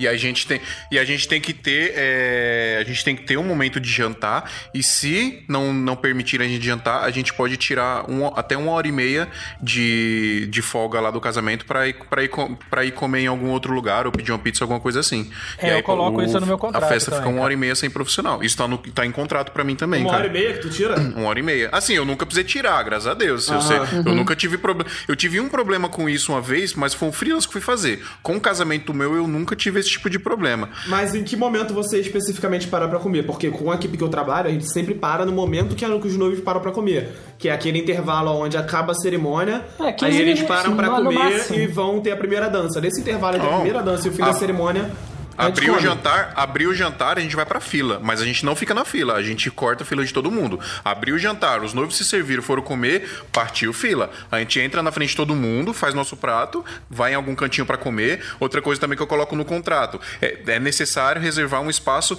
pra equipe jantar, seja ela junto dos convidados em alguma mesa ou em algum lugar reservado no local do, É, da eu, recepção. eu sento aonde onde tiver lugar pra eu sentar, eu sento. Eu amigo. também, Já eu sentei até no Pode chão, ser, irmão. pode ser quem for que esteja sentado lá. Sim. Procura um lugar afastado, entendeu? Se não tiver, eu sento no lugar que tiver. Exato, eu também sou assim, mas eu coloco isso no contrato também pra ficar muito claro que a gente tem que jantar também, tá ligado? Que a gente Vem tem cá, que comer. Vocês falaram de espaço aí. É... E questão de espaço pra deixar equipamento. Vocês colocam isso em contrato? Não, Isso é isso eu não sempre, coloco. é sempre um, um problema isso, né, cara? Nunca tem É sempre um espaço. problema, nunca tem uma mesa específica pra é, você. Você coloca perto do DJ, fica aqueles, né? O DJ às vezes não não curte, É, né? eu, eu complementando a, a pergunta do, do Pedro, é o seguinte: no meu contrato eu coloco a mesma coisa que o Phil mencionou. É, se não disponibilizar a alimentação para os profissionais, a gente tem até 20 minutos para comer, ou se caso não for possível, a gente pedir alguma comida e depois fazer a refeição. É, eu deixo muito é claro isso no contrato, porque eu já passei não com trabalho meu, mas eu fui contratado por um terceiro para executar o, uma gravação em vídeo. E durante o casamento o buffet não servia a gente, a gente já estava virando nove horas de trabalho. E o cara que no- nos contratou, cara, o cara tava putaço da vida, chamou um motoboy. O motoboy entrou no meio do casamento com o isopor nas costas. Que beleza, hein? Foi do outro lado do salão, a gente fez questão disso acontecer. Aí que é bom. O cara entregou as duas pizzas, o guaranazão de 3 litros. Aí o noivo veio perguntar o que estava acontecendo. Aí ele falou: olha, o pessoal não quis servir a gente, o metre do lado, e a gente pediu uma pizza porque a gente já tá virando quase 10 horas de trabalho e a gente tá sem comer. Imagina, que isso, não sei o quê. Cara, eu sei que o noivo. é, destruiu o cara da cozinha lá, falou, cara, vocês podem servir esses caras. Ele falou, não, obrigado, a gente não quer mais, mas a gente já É, pagou agora- a pizza, a gente já vai era, comer né, agora, agora já era. Agora mas assim, quem não quer é, eu nunca, eu nunca tive isso no contrato, mas depois dessa experiência, há uns 13 anos atrás, eu coloquei e deixo muito frisado isso, porque o pessoal não entende que às vezes a gente sai de um, de um trabalho, já emenda o segundo trabalho, vai pro making off, aí você vai comer tarde pra caramba, e às vezes o cara Cara, não tem as- meia dúzia o- de salgado pra te servir. O casamento, ele começa geralmente a uma da tarde, amigo. A gente. Às vezes, às vezes você tem chance de almoçar, às vezes não, né? Aí você fica naquela batida até tipo 10 da noite, né? Ali sem comer nada, que é a hora que abre o, o- um salgadinho, que, que a galera tá chegando na festa, que você tem que fazer algum take também. Então você vai, você vai, você vai comer tarde, Cara, mano. eu chego na, no- na recepção varado de fome, cara. Primeira Ah, coisa que aparece é na minha frente comer, eu como. E, a- e eu, é, é sério, e eu coloco no contrato, Rodrigo, no- no- pelo mesmo motivo que você falou aí, cara. Eu fui fazer um freelance, um casamento, era um casamento milionário. É, vocês, a galera aqui de São Paulo deve conhecer a Fazenda Santa Bárbara. Sim, já ouvi falar. Então, lá é casa puta, velho. Lá só, Lá é pra- só o lugar lá, acho Casa que é. puta? É, Casa do puta. onde você tirou isso, mano? Puta de casa? Então, lá é casamento milionário que rola lá e tal. Eu fui fazer o freelance pra um cara. E, pô, animal, lugar, decoração, do- gigantesco o bagulho. E mesmo esquema de, de um monte de, de assessora também. Tinha um exército de assessora, tem umas 15, bonitão, todas vestidas do mesmo jeito, tal, com raidinho e tal. Beleza, até aí tudo bem. Hora do jantar. Beleza, a gente não podia ir se servir junto junto com os convidados, né? Isso aí já é um negócio que eu coloco no contrato que a gente tem que comer a mesma comida dos convidados, a gente se servindo ou não. Enfim. Aí o cara que, que me contratou, ele foi falar com a assessora, né? Aí foi na mesma história aí que o John tava falando. Ah, daqui, não sei se foi o John que falou, mas enfim, daqui espera 15 minutinhos que a gente leva que a gente leva pra vocês. Beleza, 15 minutos, meia hora, uma hora, cara, deu uma hora e meia. Aí a menina, a gente foi reclamar de novo, a menina falou: ó, vai pra tal lugar que a gente vai levar a comida lá pra vocês. Aí gente, eu fui lá num- numa casinha que tinha lá perto, lá de onde tava rolando, sentei lá e fiquei esperando. Cheguei lá, tinha acho que é um menino da equipe de foto- dos fotógrafos também, que era- eu não conhecia, mas a gente acabou trocando ideia lá e a gente esperou mais meia hora mais ou menos lá dentro pra, pra menina vir trazer um prato. Tipo, ao todo foram quase duas horas e meia, cara. Aí a menina trouxe um prato, tá ligado? Esses pratos gigantes de, de, de buffet, de buffet. É buffet bom, de buffet, buffet caro. Um prato gigantão. Aí tinha uma, uma fatia de tomate, uma folha de alface pequena e. Ah, fitness, né? Cara, não, não tinha, não tinha comida, caralho. Ah, estava pensando na saúde de vocês, pô. Não, aí você vacilou. Não, aí eu, aí eu olhei pra mina assim, a coitada da mulher que veio me servir, não Ela tinha. tava te dando um prato detox, cara. Pois é, É. ela devia agradecer ela, né? Não, mas a, a- a coitada da, da moça que veio servir, tipo, ela não tinha nada a ver, coitada. Ela era a menina que tava servindo lá só. Ela não tinha nada a ver com buffet, com. né? Tinha a ver, lógico, que ela era funcionária, mas ela não, não, tava, não era responsável de nada. E aí eu ia dar um puta sermão nela, eu ia xingar ela. Eu falei, que tá louco, mano? Eu vou comer esse negócio? Aí eu respirei fundo e falei, não, moça, desculpa, eu não vou comer mais não. E aí só entreguei pra ela o prato assim, sai fora. Aí eu fui e falei com, com o cara que tinha me contratado, né? E aí ele expliquei a situação pra ele, ele falou, puta, nem eu vou comer mais também. E aí passou batida, a gente ficou sem comer, tá ligado? Aí ficou com fome. É, porque eu nem tava mais com fome, de tão estressado que eu tava, a fome que tava comigo Cara, já. os, os garçons, eles são, eles são instruídos antes do casamento a não servir quem tá trabalhando ali. Pois é. Eu sei que Isso no aí é- final. isso Eu acho que depende, cara, depende, porque eu já fiz casamento, tipo, no Alto da Boa Vista, aqui no Rio, aonde todos os garçons passavam e aonde, quando eles passavam, eles iam diretamente aonde o profissional Acontece. tava. Não, mas não Às são todos, acontece, né? Mas a, ma- a grande maioria não serve, não, não é permitido servir, cara. E eu aí, não sei porquê. eu meto a mão na Deve- bandeja mesmo, tô nem aí. É, cara, eu vou em cima também, bicho. Só, assim, eu, eu, quando a pessoa tá perto de mim, né, o garçom tá perto de mim, eu vou lá e pego. Se ele estiver muito longe, aí eu, sei lá, eu acho que eu Mas não- será que não é pela correria dos caras também? Porque os caras estão servindo um monte de mesa e tal, ainda tem que se preocupar. Sim, sim, Acho sim. que não é na maldade, assim, que os caras. É, exatamente, Bom, exatamente. pra finalizar a história aí, eu fui, a gente foi embora, no caminho eu parei no McDonald's, comi um negócio pra não, morrer desmaiado de fome, né? E aí eu o- comecei a estudar e formas de colocar isso no contrato, é por isso que eu coloquei no contrato depois, mas depois eu- o cara que me contratou falou que ele conversou com os noivos posteriormente, né? Ele não, não foi falar, não foi incomodar os noivos no dia do casamento, conversou com os noivos posteriormente, os noivos processaram o buffet e, tipo, eles foram ressarcidos com, acho que com o triplo do valor que eles tinham pagado pra contratar o buffet. Nossa, aí, aí, que- aí sim. Pois é, porque é, Fez valer. os noivos pagam pra gente comer também, cara. É, paga sim. Se a gente não é servido, tipo, eles Eles pagaram, deixaram, tá de, eles deixaram de cumprir ali. É, o- no, no casamento que eu fiz também, que eu comentei que, que foi na, na praia e tal, é, rolou uma parada dessa depois, assim, não sei quanto saiu o processo e tal, mas eu sei que, que a noiva, acho que deu um, um puxão dos caras lá, porque ela pagou pra gente jantar, né? Então, por mais que seja prato feito, mas ela pagou, né? E não serviu pra gente. É, acho que isso, se você tem que conversar com o cliente antes de executar o trabalho, né? Pra ela estar ciente do, do risco e do que está em contrato, se você coloca isso em contrato, né? Pra não acontecer essa situação no dia do evento, né? Mas também só pra pontuar, não é que a gente é esfomeado, gente. Não sei pra quem não trabalha com os ouvintes que não trabalham com casamento, é que às vezes a gente fica 10, 12, 14 horas, né? Exatamente. Que trabalho o quê? Vai virar a laje, vai virar um traço de cimento, vai saber o que é trabalhar. Cala a boca, Pedro! Que revolta.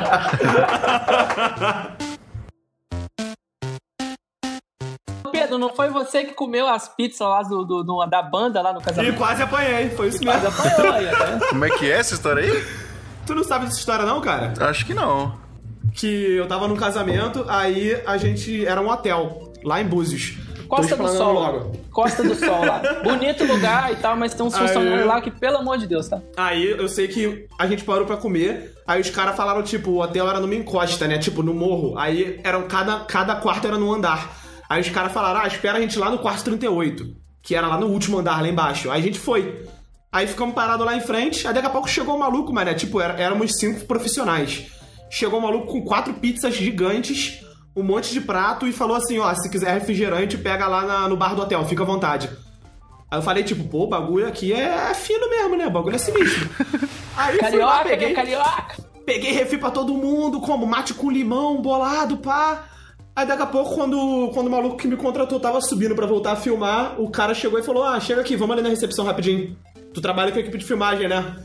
Aí ele, é, trabalho com a equipe de filmagem. Ele chega e ele, não, mas por que, que tu tá me chamando? Aí ele, não, pô, porque eu vou fazer um boleto ali de 280 reais das pizzas que vocês comeram. Ah, você contou essa história, caralho. Olha Pode aí, ó. crer. Aí ele chegou e falou, tipo, mano, não vou pagar nada não. Eu sei que deu uma treta que eles começaram a bater boca. E aí ele mandou o maluco tomar não sei aonde, bolado, tá ligado? E Boladão. apareceu o dono, o dono do hotel. O maluco era igual o Latrel, tá ligado? aí o maluco falou, tipo, fica tranquilo que tu vai ter que passar por aqui pra sair, a gente tá te esperando. Aí ele achou que era sacanagem, mas aí depois a cerimonialista veio avisar que ele e mais uns cinco ou seis caras estavam parados mesmo na saída do hotel, tá ligado? Esperando a gente passar. Putz. Aí eu sei que eu descobri uma saída alternativa, que era uma saída de fundo, onde o pessoal de som tava descarregando o equipamento. Aí a gente saiu escondido com o tripé na mão, tá ligado? Com medo de alguém aparecer segurando o tripé igual um sabre de luz. Cara fugitivo. Aí, sa- aí saímos correndo do, do casamento fugido, assim, jogamos dentro do carro de qualquer jeito. Rio de metemos o pé. Janeiro, né? Ah, que beleza. Depois o casamento acabou, claro. Mas o cliente não soube de nada. Já investiram alguma grana errada em equipamento e depois viu que não era necessário? Cara, a única grana errada de equipamento que eu investi foi numa 50mm da Yongnu, porque eu fui mão de vaca e não quis pagar o dinheiro de uma 50mm da Canon. Aí eu investi, me arrependi, logo depois eu vendi mais caro, porque eu comprei da China, foi, sei lá, 150 E um conto. gnu. E o Gnu. E o gnu? E o Gnu? Um Gnu. Aí um gnu? E o Gnu? Mas é ruim a lente dos caras, eu tava na esperança que fosse boa, cara. Não, não é, não é. Não é, não é 1.4 deles? Não, é 1.8 e ela faz muito barulho pra focar e é muito lenta pra focar. É, ruimzinha mesmo. Agora, todos os outros equipamentos que eu comprei, eu sempre fui muito muito chato pesquisando vários meses antes e só comprando quando eu tivesse certeza. Tanto que até no falecido grupo audiovisual a galera já me conhecia como o carinha que faz pergunta de Carinha da. Porque eu fiquei, eu fiquei literalmente, acho que uns cinco meses, praticamente, tipo, todo dia fazendo uma pergunta diferente sobre a 6500. Ah, então Tá era ligado? você, né? É, era eu. Cara, mas, mas isso é muito bom, assim, de você pesquisar equipamento. Eu fiz isso uma vez com o Fio. Eu mandei, eu acho que. Quantas perguntas eu mandei pra você, Fio? Da... Vixe, Maria, sei lá. mano. Ele não é teu amigo? Eu fiz, é, ele- ele- eu fiz eu acho que umas 30 perguntas diferentes pra ele pra saber se eu saía da Canon pra ir pra Sony. Aí mandei pra ele, falei, ah, mano, o cara defende pra caramba a Sony, o cara deve manjar, né? Ô, Pedro, o pior investimento que eu já fiz foi um monitor merda que eu comprei e vendi pra um trouxa aí. Olha. verdade, Cara, é muito vacilão. verdade sendo ditas aí. Como assim, velho? Não, cara, na boa, eu curti pra cacete o monitor, porque eu não tava pegando ele na intenção de é, verificar cor, entendeu? Nem nada assim. Eu quero ele como monitor pra referência de enquadramento mesmo. Não, mas é um monitorzinho bom, pô, tava usando. Eu, eu vendi porque eu quero, queria comprar um, quero comprar um melhor, menor, ainda quero comprar um menor, que eu achei ele muito grande. Então, tem, tem um maluco que vende aquele da. Acho que é da Word mesmo, que ele vira ao contrário, ele parece Small HD, né? Aquele pequenininho. Sim, ele é menorzinho.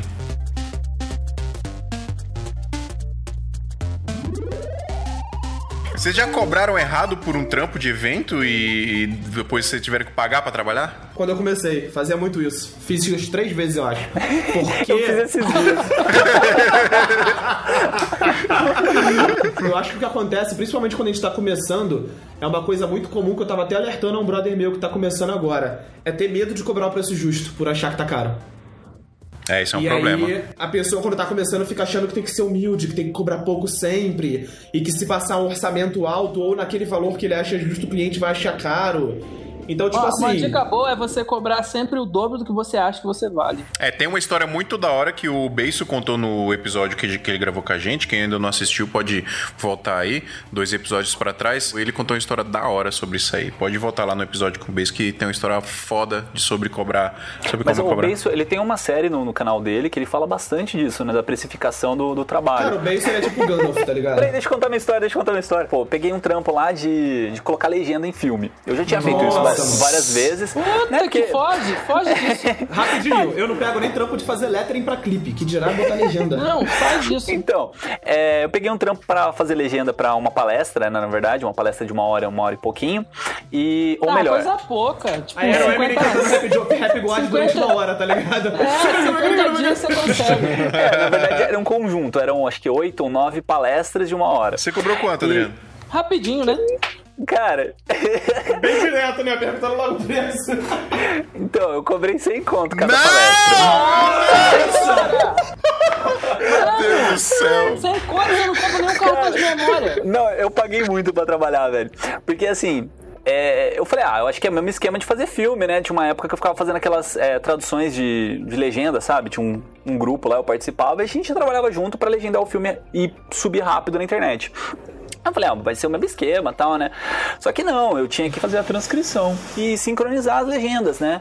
Eu falei, ah, acho que vai ser tranquilo tal. Premiere, Premiere. Não, não, eu fiz no. Legendador.exe. Não, é subti- Subtitle Edit. Ele é muito rápido, assim, pra você fazer isso. Tipo, eu fui escrevendo, escrevendo, escrevendo tal, não sei o que. Quando eu vi, já tava quatro horas no, no episódio que era o primeiro, tá ligado? Escrevendo ainda o que o cara tava falando. Nossa. Eu falei, nossa, fodeu. Agora tem que fazer a, a sincronização, né? Sincronizar as Eu legendas. imagino você escrevendo ali, cara, três horas depois uma frase. Mas quatro, cinco horas é, pra sincronizar cada legenda. Chegou num ponto, velho, que eu não aguentava mais, velho. Eu, eu, eu mandei mensagem pro cara lá que me contratou. Eu falei, cara, eu não tô aguentando mais. Eu não vou Vou te conseguir. devolver o dinheiro. eu te devolvo, te pago o dobro. Toma 200 cada, cada, cada, Toma 200 reais pra você pegar de volta. Cara, mas, mas trampo de legenda é zica, velho. Não é qualquer um que faz, não, eu velho. Tem que faço ter aqui. as manhas. Eu, eu faço, mas eu cobro bem, cara. Depois eu descobri até um esquema, cara, que ajuda demais. Que é. passar pra outra pessoa. Não, tipo assim, tem um sistema do, da IBM que chama Watson. Aí tem até um site que é free, você consegue subir o áudio lá e ele transforma tudo em, em texto. É o Né, Trint? algum- É, o, é o Trint, Adriana? Eu ia indicar o Trint aqui pra galera. É, é um que é- funciona com o IBM Watson. E se você colocar isso no Google, você vai achar. E, cara, ele, ele funciona bem, assim, algumas palavras ele não acerta que nem o YouTube, né? Você Quando tem o que YouTube... repassar, né? É, quando o YouTube mesmo ele tenta traduzir o que a pessoa tá falando, mas algumas coisas você tem que corrigir. Mas ele faz 50% do trampo, velho. É nem isso, né? Ele faz tipo uns 30 ali, porque você tem que revisar tudo que o cara tá falando. Mas, cara, facilita porque você não precisa ficar digitando. Pra quem não tem costume de digitação como eu, né, isso ajuda bastante, né? Porque nego que faz isso de, de ouvir e transformar em texto, às vezes os caras conseguem fazer simultâneo, né? Então é uma hora de vídeo, uma hora o cara tá digitando. Eu não, eu demorei quatro pra, pra conseguir digitar. Tem um teclado especial pra isso, sabia? Ah, eu já vi os caras fazer close caption, né, da, É, na sim. TV. Tipo assim, ele tem menos tecla, tem, sei lá, 20 teclas, 15 teclas, sei lá. Eu- O cara vai fazendo um combinado e vai saindo as palavras. Esse, esses que o cara fica no tribunal digitando tudo que o juiz tá falando e o advogado tá falando ali. Já perdeu um projeto por causa do Premiere? Não, é quem não eu, ia, um projeto eu, ia perguntar, eu ia perguntar se o Premiere já travou com alguém. Pera pera aí que travou aqui, eu não tô conseguindo ver isso. Ué, fala isso não, cara. Tá renderizando aqui, vai dar merda. Ó o bullying? Ó o bullying. Normal, né? O Premiere já vem com plugin de, de travamento.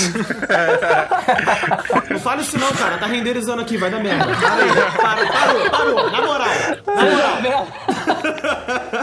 É, Não, Premiere eu tô é tendo muito problema, problema no. Premiere com o H265, cara. Aquele plugin novo do iPhone. Plugin não, o- o- a compressão, né, do iPhone... Do iPhone X e tal, esse, essa compressão nova H265 tá dando muito problema. Acho que todo mundo conhece aqui, né? O André Rodrigues. Eu peguei no blog dele um esquema que ele, ele em vez dele renderizar no Premiere, por exemplo, ou no caso da DaVinci que ele usa bastante, ele passa pro Handbrake e o Handbrake faz a renderização. Não, o então, co- é, o que ele faz é o seguinte, ele exporta em DNX, que é um formato lossless, né? É pouco, Sim, pouco exato. comprimido. E aí, do DNX, eu também faço isso, eu inclusive aprendi com ele. Do DNX, ele joga pro Handbrake e ele faz o H264 no Handbrake, que ele mantém uma qualidade superior à do Premiere, melhor. com um peso menor, entendeu? É, ó, vamos deixar o link aqui da descrição, quem quiser se Eu interessar. acho que tem um é artigo é um no blog blog dele, no Media Environment, né? É. Eu Não, acho que é o, blog é, o blog dele é muito bem elaborado nesse sentido técnico da coisa, né? Sim, é um conteúdo muito excelente. Já passaram mal em algum evento? De Cara, desmaiar? eu de... passei muito mal, velho. O que aconteceu? Passou mal agora também. Foi isso, morreu, já era. Será que ele tava falando de agora? Tipo, tô passando muito mal? Deve ser, provável. Já era. Gente, o maluco faleceu mesmo, velho. Cadê o John? John, acorda, John. Fala comigo, cara. Não morra, John, não vá. Não, então, eu, eu tenho muito problema, né? Porque eu sou bem regulado pra. Vou, vou ser explícito, eu cago três vezes ao dia. tá ligado? Eu sou igual um relógio. Eu tenho que ir quando eu acordo, depois do almoço e de tarde. Aí, quando eu tô em evento o dia inteiro, eu sempre tenho que ter, né, acesso a um banheiro. Ok. Só que muitas das vezes, principalmente quando, quando bate aquela vontade assim, bem desgraçada, e todo mundo já tá bêbado e já vomitou o banheiro inteiro, não rola, né? Aí eu fico passando mal até chegar em casa. Mas isso não é um E problema bem de saúde. Isso é um- você tá, é, inclusive, está muito bem de saúde, já que você tem um reloginho aí. é, pô, isso é um problema para algumas pessoas. Não, mas é é um ponto prejudicial porque qualquer coisinha me dá dor de barriga. Qualquer comida diferente que eu comer, tá ligado? Então, é, dois dias antes do casamento já começa a me policiar no que eu tô comendo. Já começa a beber água pra cacete, porque se, me, se, se desbandar de dar caganeira antes do casamento, ferrou. Eu não levanto da privada, tá ligado? Mas nunca aconteceu de eu passar mal no casamento, no casamento não. Só essa desgraça dessa o vontade Adriano de tem um depoimento pra fazer aqui pra vocês, que trabalhou junto comigo. Cara, esse dia foi zica, velho. Eu, eu- Esse dia foi assim, louco. Começa assim já. Eu saí de casa, tava muito bem e tal. Aí eu cheguei na casa do Rodrigo, né, pra pegar uma carona com ele. Aí comecei a sentir um embrulho no estômago. Eu falei, eita, cara, eu acho que não vai dar muito bem. Mas vamos lá. No caminho paramos, pegamos uma água de coco. Cara, eu comecei a passar mal, comecei a suar, suar, suar. Meu filho teve virose num, dois dias antes, né? Possivelmente eu peguei a virose dele. Eu comecei a passar mal, passar mal, passar mal. Fiquei branco no meio do casamento, cara, não tava aguentando fazer o estédio lá. Teve uma hora no meio da cerimônia, eu olhei pro Rodrigo e falei, Rodrigo, não aguento, velho. Fui, at- fui atrás do altar ali, fiquei um tempinho paradinho, tá ligado? Pra recuperar o ânimo. Mano, foi, foi banheiro, banheiro, banheiro. o casamento inteiro, cara. Foi o Rodrigo me rendendo aqui, senão não tinha como. Nossa, você é louco, mano. A pior situação do mundo é te dar caganeira no meio de um trampo assim, cara. Não, e nos cumprimentos, o cara abaixado, segurando o monopé, velho. O monopé parecia que ia cair com a câmera, velho. E o cara parecia que tava cagando agachado, velho. Era muito louco, mano. Que merda, mano. Mas depois deu tudo certo no final, velho. Eu fui fazer um casamento em Ilha Bela e lá tem muito borrachudo. E eu nunca tinha visto esse pernilongo, Que né? que é, peraí, o que, que é borrachudo, É mano? tipo, é um pernilongo de praia que ele. Ele é mutante, ele é. Mutante. Que é o capeta. Cara, é, é um bicho bizarro. Eu nunca tinha visto esse bicho. Aí eu fui fazer o casamento e tava de boa, assim, parado do lado de uma pedra, né? Foi um casamento na areia. E eu começo a olhar minha perna assim, tá cheio de pontinho preto. Eu, caramba, o que, que é esses pontinhos pretos, né? Fiquei olhando ainda um tempo tal. Daqui a pouco eu passo a mão. E o borrachudo não é que nem pernilongo. Que pernilongo você mexe a perna assim, ele sai voando. O borrachudo ele fica. Eu passei a mão, cara, fiz um rastro de sangue na minha perna, cara. Eu falei, caraca, velho. tipo, eram 100 borrachudos. No dia seguinte, assim, na, na manhã seguinte, basicamente, meu pé tava gigante, cara. Tava gigante. Era só gelo no pé porque não tava aguentando pisar no, no chão. O Danilo tem esse problema com o borrachudo, né? O pé Já aconteceu comigo. ficou- virou dois pés. isso. Ficou mutante. Cara, eu passei mal no, vindo no casamento, que tinha uma serra e tal, e eu tinha comido muito antes, velho. E eu vomitei pra caralho, mano. Eu vomitei o carro do cara, velho. Foi um porra, foi mó vergonha. Que isso, cara? Sério, mano. Vomitei igual criança, sabe? Eu, eu acordei, eu tava passando Vomitei mal. igual criança. Eu tava, não, é sério. Criança com virose ainda, né? É, mano. Eu falei, pro, eu falei pro mano assim, cara, eu tô meio que passando mal aqui. Eu tava atrás, né? Meio, tava no né? banco de trás, é. Aí ele falou, não, é, qualquer, coisa, qualquer coisa você fala, a gente para aí e tal. Eu falei, não, beleza. Aí falei, vou segurar, né, porra? Sou macho pra caralho, vou segurar. Dormi. Quando eu acordei, o vômito tava na boca já, mano. Que delícia. Foi, Nossa, só, velho. foi só o tempo de eu abrir a janela, Aquele velho. gostinho. É, mas vomitei pra caralho, velho. Que vergonha. Ouvintes, fiquem com a imagem aí na cabeça de vocês. do, do... É, tem um GIF, já viu um GIF que tem um gordinho vomitando? Não, nem quero ver essa porra. A mesma pegada.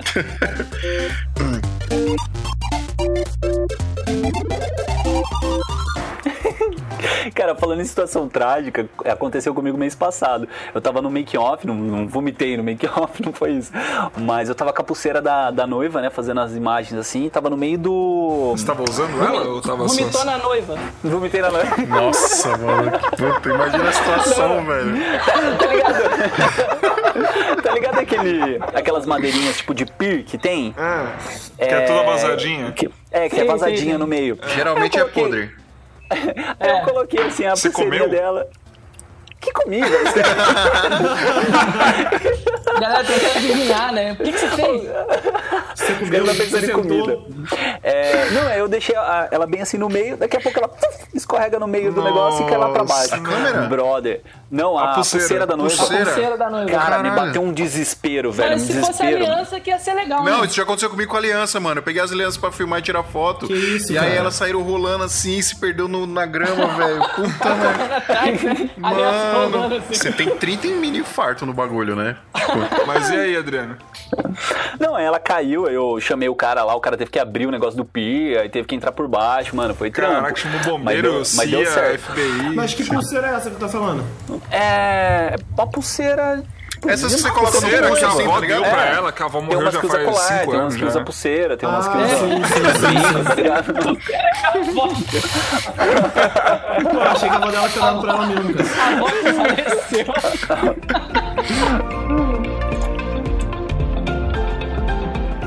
Vocês já esqueceram de dar hack em algum, em algum take? Opa, Já. Direto! Então, né? melhor, melhor deixar pra lá. Deixa pra lá, pula essa parte. O contratante vai estar ouvindo, tira essa É, parte. velho, tira essa parte. Nossa, eu, eu já velho. esqueci na entrada do noivo. Nossa, Só, velho. Só na entrada do noivo. Não, o melhor é quando você faz aquela cena, você fala, mano, olha essa luz, mano, olha, Caralho, olha que cena foda. foda, Não, eu né? vou, Você eu vou te olha. falar. Opa, não sabe, tava sabe, gravando. sabe, sabe que momento que o cu tranca? Naquela hora que você fala, vou parar o take, aí tu aperta da hack. Aí você fala, Fica faz quanto tempo que essa assim. porra não tá gravando? aonde eu tô? Há quanto tempo eu não estou filmando? Cerimônia, O que eu estou né? fazendo aqui a noite inteira? Cara, aconteceu Para, comigo uma amém. vez, eu tava fazendo um casamento sozinho. E assim, com, com dois tripés, né? Eram duas câmeras, o, o evento. E eu peguei o tripé assim e bati com tudo o tripé no, pra colocar no chão, sabe? Sei lá, no, vacilo mesmo. Nessa que eu bati, pum, cortou, desligou a câmera. Eu já entrei em desespero. Eu falei, caraca, mano, o que, que eu faço aqui? É. Assim, lógico, eu podia ter pensado, pô, tira o cartão, sei lá, né? Vai qualquer coisa. Não, mete o hack logo em seguida, velho. Já era, perdi o arquivo. Mano, perdi 12 minutos de cerimônia, cara. Câmera sozinho. 12 minutos. Se a Sozinho. cerimônia teve 30, né? Já era, né? Aí, não, assim, a sorte que a outra câmera, tipo, deu meio que pra recuperar ali, mas, cara, o sufoco na hora ali, velho, até indico aí pra quem, quem quem usa grip na câmera, ou mesmo quem, é, sei lá, usa um tripé e tá batendo, e pode bater ele forte, cara, toma muito cuidado, porque se cortar. É, É, o que já aconteceu comigo, e tanto em evento corporativo quanto para gravar palestra, quanto em casamento, foi do te- dar o tempo de 30 minutos de gravação e eu não perceber que parou de gravar. E eu perceber, tipo. Então, isso é, acontece comigo. volta. Ela Isso volta, acontece não comigo volta? com frequência. Não, não volta não. A Sony não. Ah, a Sony tem um. Tem um, um, um- É um hack. Um hackerzinho tem um lá, né? que, que Mas aí grava você infinito. perde garantia. Ensina nós, perde John. Ensina nós, John, que Não, fazer não esse perde bagulho. garantia não, cara. Perde não, Perde, pô. perde Perde não. Depois, perde dela, você, não. depois você volta ela, pô. Você zera. Tipo, se você precisar da garantia, você volta ela de fábrica. Tu que pensa, filho, eles colocam eles colocam a placa dela no computador e eles têm uma leitura do histórico de tudo que você Que instalou e isso, eles Uma- ela. Sério? Uma drive? John, me ensina que a minha não tem mais garantia. Ah, já era. YouTube tem, acho que o César Fernando já falou disso também, eu acho. Demorou, vou fazer isso aí, porque é foda, cara. Você tá filmando Ela lá. grava direto. É, isso aí é porra. E aí eu vou gravar um, um- um esquema aqui de uma dança é, mês que vem, eu vou precisar Já desse bagulho aconteceu aí. comigo há um mês atrás, eu saindo, pegando a saída dos noivos, a hora que eu parei na, na- depois dos padrinhos, eu agachei e fiquei fazendo uma tomada pegando os noivos e a igreja assim, veio o, o molequinho que entrou lá na, na igreja, lá o pajem, veio e pausou, pausou meu Osmo pelo celular. Ah, legal, pô, legalzão. Nossa. Você não Mano, deu eu um olhei pra soco cara nele? do moleque eu queria matar ele, velho. Ah, qual- qualquer tapa na nuca resolve. Então, o que você perguntou do aplicativo pra gravar ilimitado na Sony chama Open Memories. É um Não, o aplicativo Open Memories é você- o aplicativo, é o, é o aplicativo para você controlar a câmera pelo celular. Isso. Então, Não, mas não. você, você usa ele e ele grava Só- ilimitado no Mas onde né? instala ele? Ele tem. é na- você, vai- você vai fazer o seguinte: você vai Deep baixar. Web? Não, você vai. Fiz vídeos. Você baixa, você baixa o, o- a autorização da câmera normal do site. Aí você joga dentro do- desse site e aí ele cria como se fosse um arquivo novo. Aí você bota no cartão e instala. Se eu não me engano, o Fernando tem um vídeo Tem, ensinando tem, isso, não é, tem? tem sim. Fernando César. É, a gente coloca aqui embaixo É. na, um, Tá na descrição, tá na É, descrição. na descrição. É, só, só fazendo um comentário desse negócio aí do, do limite, é, tanto o Magic, o Magic Lantern ele desbloqueia isso aí também, né? Ele deixa você gravar basicamente seguido, porque ele vai regravando os takes. Mas isso aí acontece só por causa de um limite na Europa, se eu não me engano, de, de taxação na câmera. É. Porque as câmeras. É, foto... No Brasil não tem não? Não, no Brasil não. É, é porque os caras, Sony, sei lá, Canon, Nikon, exporta pro mundo inteiro, né? Então, na Europa tem uma taxação que câmeras fotográficas elas só podem filmar até 29 minutos. Acima disso entra como filmadora e a taxa de, de imposto é maior. Então os caras colocam aqueles 29,59. Por É, isso que a GH5S não tem limitação e tá entrando no Brasil tranquilo com preço. A GH5S Normal. tá forte, cara. A Blackmagic Pocket tá pra sair também em setembro também tá vindo monstro. Mas esse negócio da limitação tem até umas câmeras antigas que filmavam só 12 minutos. Mas esses 12 minutos é a restrição do cartão. Isso aí eu só tô fazendo um adendo pra, pra dar um pouco mais de informação desse sentido. Aqui também tem informação. Aqui também. Vocês já se distraíram tanto com o take que vocês estão fazendo que vocês acabaram perdendo um momento importante da cerimônia? Hum, não, não, acho que não. Se distrair assim com alguém emocionado Perdendo? e quando tu olha, tão, já estão fazendo voto, botando aliança e tu tá lá viajando. Ficar chorando, né? Fica chorando. Não, isso aí é esses profissionais desatentos aí que você des- descreveu antes. pô. É, comigo também não aconteceu não. Joguei assim, ninguém falou nada, também não falou não. Também não aconteceu comigo não. O que aconteceu comigo uma vez foi filmar o celular da noiva, cara. Aí ela tava brigando com, com o marido, tá ligado? Aí ela ficou brava comigo. Legal, começo do making off, né? Coloca essa imagem aí. tá bom. Não, mas isso aí é uma, uma, uma coisa bacana até pra compartilhar com o pessoal, né? Quando você for filmar a noiva mexendo no celular, porque algumas pessoas usam essa cena aí porque fica bonitinha e tal, é, pede pra ela antes, né? Eu fui vacilão e fui filmando, tá Às ligado? Nem ela tá que, tá. falando com o amante ali, né, mano? Pois é. Mandando nudes pro marido, Mandando nudes. pro noivo, né? Equipamento já travou com vocês em evento, mano? Ah, equipamento Já. travar? Oxe, Mano, como assim? Mano, quando eu usava T5i, eu fui filmar meu primeiro 15 anos. T5 Ah, mas é também isso foda. é muito cabaço, né? Janeiro de Puta que 2016. Duas baterias. Nossa. Foi eu com a cara e com a coragem. Cobrei lá meus quinhentão, fui lá fazer meus 15 anos. Começando, não sabia nada de nada. Aí é, eu, tinha, eu tinha acabado de comprar uma, aquela dummy battery, né, pra conectar no powerbank. Só que eu não tinha testado. Com a, Aí a eu lente, peguei- da, com a lente da Yu-Gi-Oh! Daí o Gil. E, não, já tinha, o Gnu? Nesse, nesse momento eu já tinha comprado uma 24mm 2.8 bonitinha, pá, o Steadicam da China, parceirinho.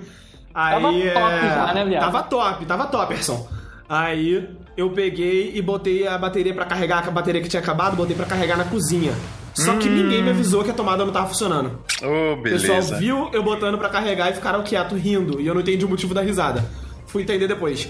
Aí, Menino a segunda novo, né? bateria acabou. Fui na cozinha buscar a primeira bateria que tava carregando, 3%. Puta que E pariu. isso era o momento da dança, da aniversariante com o pai. E aí? E aí que eu peguei, tipo assim, a Dummy Battery tava na. Tava na pra quem não sabe, Dummy Battery, de repente tem alguém que tá ouvindo que pode não saber. É uma bateria que ela é oca, meio que, digamos assim, oca, e ela tem um fiozinho que sai com uma saída USB pra você ligar no power bank. E aí ela alimenta a câmera. Foi só salvo, que só que a Canon não não tava não tava se dando bem, não tava reconhecendo. E aí eu liguei, ela ficou falando que a bateria era falsa, e depois ela ficou, tipo assim, no meio da gravação ela desligava, dava um apagão, tá ligado? Eu sei que, mano, eu consegui salvar o casamento na edição, porque foi aquele highlight, né? O vídeo que eu Mas vendi foi o 15 highlight. anos? 15 anos, porra.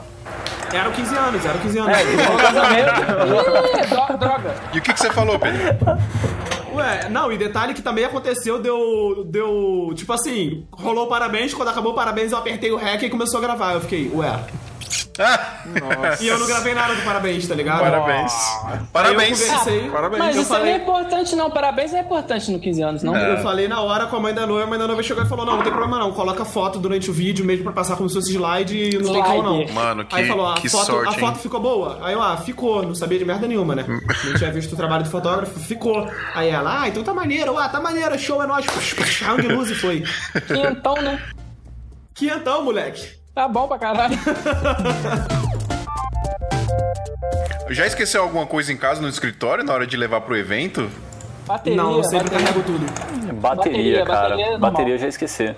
É que o power bank, eu tenho sempre um power bank na, na mochila, ele salva, né, cara? Porque você, por exemplo, na Sony, a Sony ela já aceita power bank direto, o GoPro também, você mete um, Go- um power bank nela, vai que vai, tá ligado? Tem um É, que esqueceu a câmera.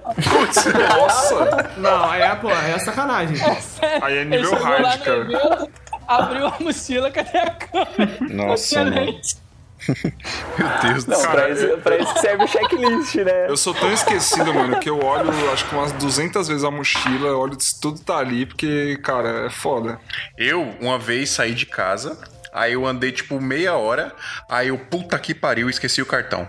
Aí eu voltei pra casa mais meia hora. Cheguei em casa, não achei o cartão. Aí eu olhei dentro Tava da no- no mochila bolso. que tava no porta-malas do carro e o cartão tava lá. Palma pro profissional. Cara, esquecer, esquecer as coisas, eu até ia falar sobre, sobre isso.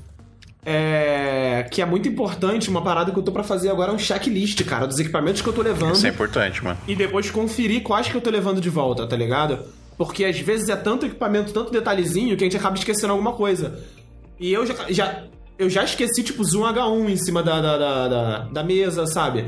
Porque eu olhei a mochila, achei que tava tudo lá e não, não me liguei na hora. Então, tipo, tem até um aplicativo, se eu não me engano, que é um cara lá dos Estados Unidos lançou, que o nome é My Gear Vault. Nele, você faz no celular um checklist, você tira foto dos seus equipamentos. Na descrição dessa foto, você coloca o, o número de série do equipamento para poder reconhecer ele. E você marca quais você tá levando. E aí você pode fazer kits. Por exemplo, o kit que eu uso para casamento, o kit que eu uso para ensaio externo. Tô baixando esse Entendeu? aplicativo agora. E aí, tipo assim, é um aplicativo útil pra cacete. Eu só não uso porque meu celular não roda. É, legal. Eu, eu passei por uma situação parecida. É, legal. é, legal. Próxima. Eu passei por uma situação que aconteceu comigo. Um freela esqueceu os cartões de memória pra trabalhar comigo, cara. Ah, normal, Que isso, acontece. E aí, assim, eu sou um cara meio metódico e, e deixo as coisas meio sempre do mesmo jeito pra não ter o risco de, de esquecer. Mas Então tu não eu costuma tenho- trabalhar sempre com os teus cartões pra não precisar fazer backup, não? Sim, hoje sim, há, há de uns anos pra cá. Isso aconteceu comigo há 12 anos atrás, mais ou menos. Ah, era o cara que ia levar o cartão dele. É, exatamente. Então naquela época era cartão de 512, 1 GB. Aham. E aí esqueceu, com- começando o evento, cara, aí todo mundo apavorado, eu falei, meu, eu tô no vídeo, eu usava mini DV pra gravar ainda. Ah, eu já trabalhei falei, com isso. "N- não tem nem como salvar. Salve, então, salve, mini DV. É, e aí, quando eu entrei 100% no digital, eu montei dois kits e mais o meu kit de áudio. Então, eles não saem da bolsa por nada. Então, tem os cartões da, da, daquele kit para o áudio, para o kit 1, para o kit 2. Então, assim, é, essas coisas que vão acontecendo que, com a gente, a gente vai levando como experiência e vai se adaptando para não acontecer mais para frente. É, né? cara, eu acho que, como eu disse, eu, eu acho que é. Eu não sei como falar, fala aí outra pessoa.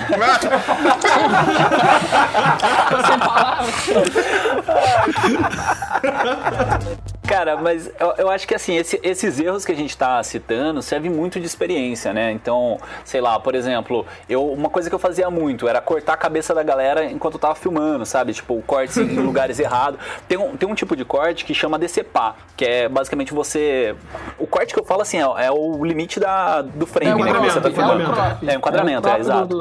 É, e tem um, tem um tipo de, de enquadramento que chama decepar, que é basicamente você filmar o, as juntas da pessoa. Então, o pescoço, o É. cotovelo, o É um joelho. que causa estranheza no espectador, né? Causa Bota estranheza, exato. pessoa, Era uma coisa que eu não tinha noção no começo. Aí é uma coisa que eu, que, tipo assim, foi experiência mesmo que, que me fez perceber isso aí. Outra coisa também, que é um negócio que eu sempre falo, cara, balanço de branco, é, que a galera às vezes. AWB. Putz, cara. Não, salva, depende, né? Você tá fazendo um casamento, sei lá, tá caindo o sol, né? Tá o pôr do sol, salva, né? Mas você é. tá fazendo um casamento que é controlado a luz, sei lá, por exemplo, uma cerimônia à noite numa igreja.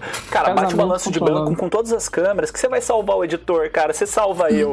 Quando eu pego Cara, aquelas imagens sim. que tá, que tá tudo na mesma cor, tudo bonitinho, eu falo, caramba, cara. Santo principalmente editor. quando o cara não corta, que é um é, no caso assim, que eu edito casamentos na íntegra, né? Quando o cara não fica picotando o vídeo durante a cerimônia, eu falo, cara, Sangue de Cristo, obrigado. Deus falando aqui agora. É, é uma revelação de Deus aí. Cara, não Mano, corta, pelo amor de Deus. Se sua câmera aguenta 12 minutos, filma 12 minutos. Se ela aguenta meia hora, filma equipe o meia tempo hora. todo, velho. Eu já peguei casamento de quatro câmeras, onde cada câmera tinha 25, 30 takes, tá ligado? E eu tinha que ficar remendando aqueles retalhos. Tipo assim, coloca o áudio guia, né, que foi gravado da mesa, e aí tinha que ficar montando aquele quebra-cabeça ali em cima. E nisso, tu Cara, perde tem um- dois dias montando, tá Tem um ligado? programa que você, que você usa pra isso aí, tá? Premiere. Não, Pluralwise, mano. Joga no Pluralwise Não, lá. Já era. salva, mas também não tanto, né, cara? Se o Não, cara não, fil- lógico, é. Se o cara fez 50 takes, Não, não. cara, mas o Pluralwise você ainda tem que clicar e botar pra sincar, tá ligado? É, pra quem tá começando, parando pra pensar, uma, uma, uma pincelada básica, rápida. Se a sua câmera filma 20... Quanto tempo a a Sony filma? É 20 ou 30 minutos? É 30, não é? 30 minutos. 30. Sem, Ela sem filma- hack. Então, ela filma 30 minutos, sem hack, sem nada, falando de Sony. É, se ela filma 30 minutos, uma cerimônia, acho que eu pego, costumam durar de 25 a 30 minutos sempre, você filma a cerimônia inteira em um take só. Você com três câmeras, você joga três takes na, na, na, na timeline, você dá um sync em cada um no áudio guia, você já syncou a cerimônia inteira e é só cortar e Muito montar. mais fácil. né? Ou seja, em 40 minutos você faz o que eu, eu tava perdendo dois, três dias pra fazer, tá ligado? Então, tipo assim, AWB é outra coisa que eu tenho conversado muito com o pessoal que filma comigo. O balanço de branco, né? É, a gente usa AWB muito como tá no pôr do sol. Quando tá no pôr do sol, como o colega falou. Mas muitas das vezes, quando tá em ambiente interno com aquela luz fixa, eu bato sempre as cores das câmeras, né? Sempre que são Sony, tudo Sony, eu bato a cor delas igualzinha. Eu tenho dois perfis de cor que eu uso sempre para um para baixa luz e o outro para alta luz. E eu sempre deixo as cores iguais pra facilitar, porque sou eu que edito, tanto o vídeo longo quanto o short. E e aí, ultimamente eu tenho feito isso, mas tem sempre um pentelho que vai lá e muda o balanço de branco, sem falar nada, com a equipe, tá ligado? Aí zica. Ou ele vai lá e, tipo, não salva naquele, naquele botão da, da, da Sony, na memória, né, no 1 e no 2, ele não salva a configuração que eu fiz, e aí ele vai lá e vai trocar de cartão, perdeu tudo. Aí quando olha, tá tipo Picture Profile Off, balanço de branco automático e tudo lascado. E isso é uma coisa que toma muito tempo. Porque se você tá com as cores das câmeras iguais e com a temperatura igual, por mais que as lentes sejam diferentes, você faz um grade numa layer de cima, você matou o grade. É só, é, você já fez, você matou a, a, a tarefa ali. É só você dar uma reguladinha de repente na claridade de uma lente mais escura, é, diminuir o highlight de uma lente que tá muito clara. Só um entendeu? ajuste fino, né? Um ajuste fino, exatamente. E é uma coisa que facilita o trabalho do editor e faz o editor passar mais tempo concentrado na emoção que ele quer transmitir do que em corrigir o erro de quem tá filmando. Entendeu? Mas, cara, muita Exato. gente que pausa as câmeras, cara, não edita.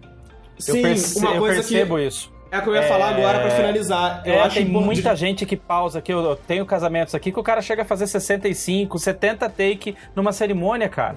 Olha isso, cara. É, é muita assim, coisa. A, a gente tem que destacar que a gente tá falando em casamentos que entregam na íntegra, né? Porque, por Sim, exemplo, sim, você pega é, um short isso. filme, Sim. por exemplo, você cortar essa quantidade de vezes não tem problema. É É, normal, se, você, é se normal. você já tá acostumado a trabalhar de uma outra forma, né? Com um vídeo menor, não, tem, não teria Exato. problema. Não, com o Não, vídeo, quando é eu vou sempre gravar, conversar eu- antes, né, com o pessoal. Eu fiz um casamento que seria só o short, né? Um um highlight de um minuto e um short de, de quatro minutos. É, toda hora o maluco me chamava atenção, porque eu tava com o costume de filmar direto. E aí ele falava, cara, corta, é take curto, cara, corta, é take curto, por causa daquele hábito de filmar direto. Mas o que o, o que o amigo falou agora, é, eu acho importantíssimo, mesmo que você só seja contratado pra filmar, aprender a editar. Porque aí quando você for filmar, você já vai filmar pensando no trabalho do editor pra facilitar o trampo dele. Exatamente. E você que é editor, pegar a câmera pra filmar pra entender também como é que ocorre. Porque muitas das vezes a gente reclama do que acontece na edição, mas a gente não tá entendendo que o maluco tá numa correria tão grande que às vezes não deu pra executar certas paradas, tá ligado? Então eu acho importante ter esse intercâmbio de, de, de tarefas pra um compreender um pouco a tarefa do outro. Até em entendeu? questão de quebra de eixo, né, cara? É um negócio que eu, eu demorei muito tempo pra entender. Sim, eu, eu fui sim. assistir um vídeo do Entreplanos. Deixa eu até ver aqui o nome do vídeo. Esse canal, esse canal é excelente. Cara, é muito. Não, mentira. Eu assisti um vídeo chamado do Acabou de Acabar, é o canal. É, Também o vídeo é um chama. O que é a regra dos 180 graus. Primeiro Uhum. plano. É, ela é genial, cara, porque assim, é um vídeo bem instrutivo, assim, pra te ensinar como não quebrar o eixo. E Uhum. é um negócio que, assim, eu cometia demais, assim, até uns três anos atrás. Eu fazia muito isso de quebrar e colocar a câmera no ângulo errado. E a pessoa que tá assistindo, porque assim, eu tinha a noção de captação, né? A noção de edição, eu não, não tinha tanta prática, assim, de, pelo menos de casamento. E aí, você pega pra assistir a- o vídeo, quando você tem essa quebra de eixo, cara, fica muito feio. E é engraçado que se você parar pra observar, esse vídeo do que é a regra dos 180 graus, o, o canal acabou de acabar ele é exclusivamente sobre cinema. E ele usa sempre exemplos mostrando o cinema. Ele mostra filme Sim. do Tarantino e tudo mais. Mas isso é uma coisa que você aplica a qualquer filmagem que você vai fazer. São regras universais. É claro que você de repente pode quebrar essa regra uma vez ou outra quando você estiver planejadamente pensando nisso ou com algum objetivo pra quebrar.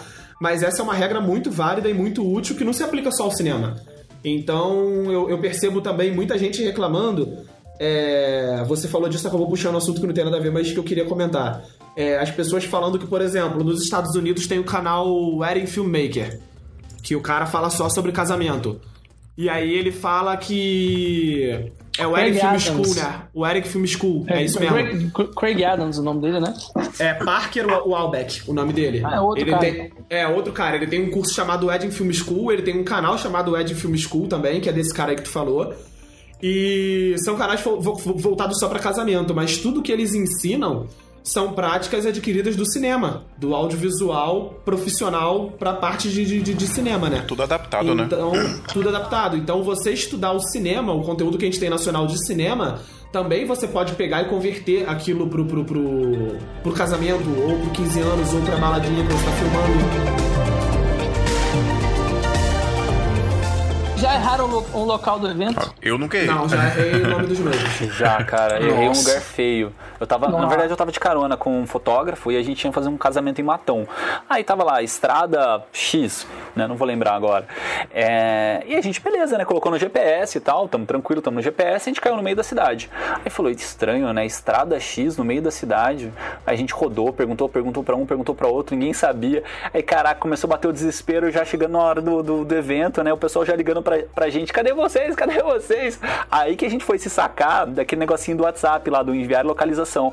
Aí a gente pediu pro noivo enviar a localização pra gente e a gente conseguiu chegar. Porque assim, o- os Mas era convidados, perto?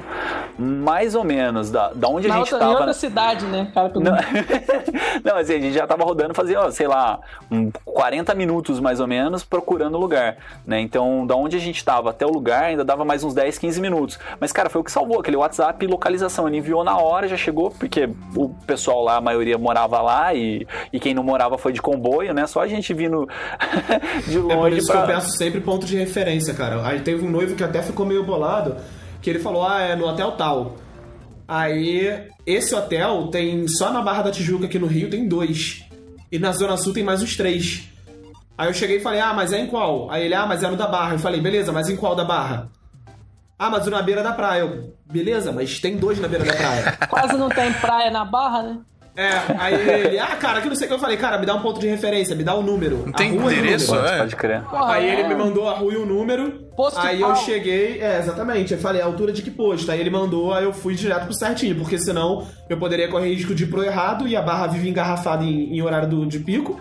E eu me atrasaria pro evento, tá ligado? Cara, eu acho que esse negócio de você ir pro evento, você tem que olhar antes, né? Foi um vacilo nosso até. Teve uma vez que eu, que eu fui pegar um Uber, aí, por puro vacilo, assim, que tem aquele Uber X e tem um Uber. Pool. Como que é? o Pool, exato, cara. eu Nossa, falei, pô, mano. esse Uber Pool tá mais barato, né? Eu acho que eu vou pegar o Uber Pool.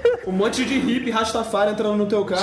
Cara, eu demorei acho que uma meia hora a mais pra chegar no make-off. Sorte que assim, era, tava tranquilo, né? Mas uma meia hora a mais por causa dessas voltas do Uber Pool, cara. Nossa. Vocês já tiveram, vocês já tiveram algum problema muito foda assim que o, o evento não finalizou? Cara, no evento nunca tive, eu já tive pós-evento.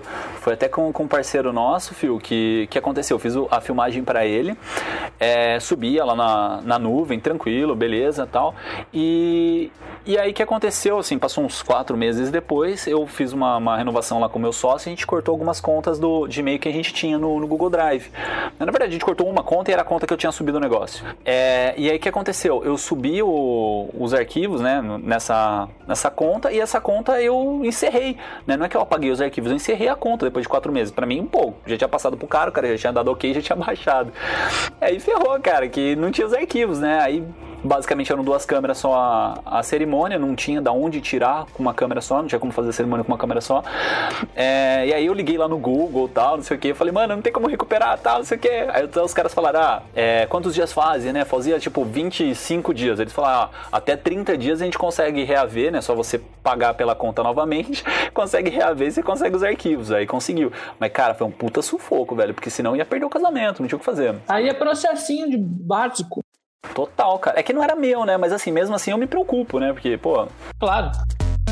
Você já se acidentou em evento, Rodrigo? Não bem um acidente, cara. Eu tomei um capote federal num, num casamento, cara. Desses, desses que a gente, que a galera filma, assim, o, no, o, o, o cinegrafista vindo, vindo, vindo, trupique cai no lago? É, E vira meme no WhatsApp. eu- não, eu tenho vídeo, inclusive, eu não divulguei ainda, mas, velho. Ah, Agora vai divulgar. cara, que divulgar. Agora você vai divulgar. YouTube, Vai por deixar favor. o link aí. Cara, eu vou pensar. eu vim fazer. Eu tava no- nos cumprimentos dos noivos, um casamento acontecendo às 11h30 da manhã, e eu fazendo o estético, o estabilizador, eu tava vendo, como, projetando como que eu iria fazer a cena dos pais chegando dos noivos, né? Então, enquanto isso, os padrinhos estavam cumprimentando e eu, eu fazendo uma simulação. Fiz uma simulação de movimentação com primeiro os pais do noivo. E aí eu fiz a movimentação, ficou ok, ficou show de bola e eu fui pra pra começar a gravar a cena pra valer mesmo. Quando eu passei pela frente dos pais dos noivos e pa- entre os, os noivos entrando de costa pro altar, cara, meu pé não alcançou a escada, velho. Aí eu fui com as quatro rodas pra cima, velho. Nossa, aí já era. Aí eu caí, segurei o estabilizador, bati com o cotovelo no chão. Mas as três câmeras que estavam gravando pegou a queda, cara. Inclusive. Sim, é, quando, da- quando, quando for assim, finge que desmaiou, amigo. Não, mas o, o que acontece foi o seguinte: eu caí atrás da noiva e quem viu eu caindo foi a cerimonial, o pai da noiva e a noiva só. Mas ninguém viu, cara. Pro- Procurando, tava, tinha um monte de gente gravando. Agora o noivo Brasil todo, agora o Brasil todo vai Agora ver. é. É. Com- Mas foi um tombo muito rápido, cara. Foi dois segundos eu já tava em pé já. Foi muito rápido. Eu trabalhei com um cara, com um fotógrafo, que ele, ele usa uma câmera chamada Hasselblad. Médio formato. Nossa, Nossa, mano. mano. Ele simplesmente caiu na piscina com essa câmera. Ah. pra quem não, é, pra Oh, quem não Deus. sabe, é uma câmera aí de, de um preço de um carro. Um pedaço reais. de ouro que filma, que nem o Phil 40 fala. mil reais só a A. Hasselblad é cara pra cacete, mano. É, não, ele tem uma Hasselblad médio formato. Nossa, velho. Não, a Hasselblad normalmente é média, né? É. É, não, é tem, tem, tem, tem menor também. de Ah, é, tem as mirrorless delas. Tem, verdade. Ô, E tem a John, da, do celular, já viu? Que tem no Moto X. Você coloca a parte de trás da, da Hassel. É, ah, é verdade. Já aconteceu de vocês. De vocês machucarem alguém no evento sem querer? Eu já dei um soco na noiva.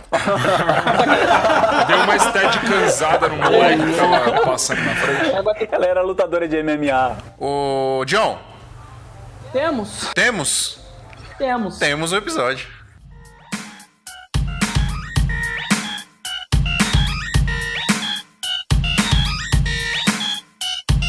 Temos o episódio, pessoal, então muito obrigado aí, foi muito divertido. Acho que foi o episódio mais divertido que a gente gravou, hein?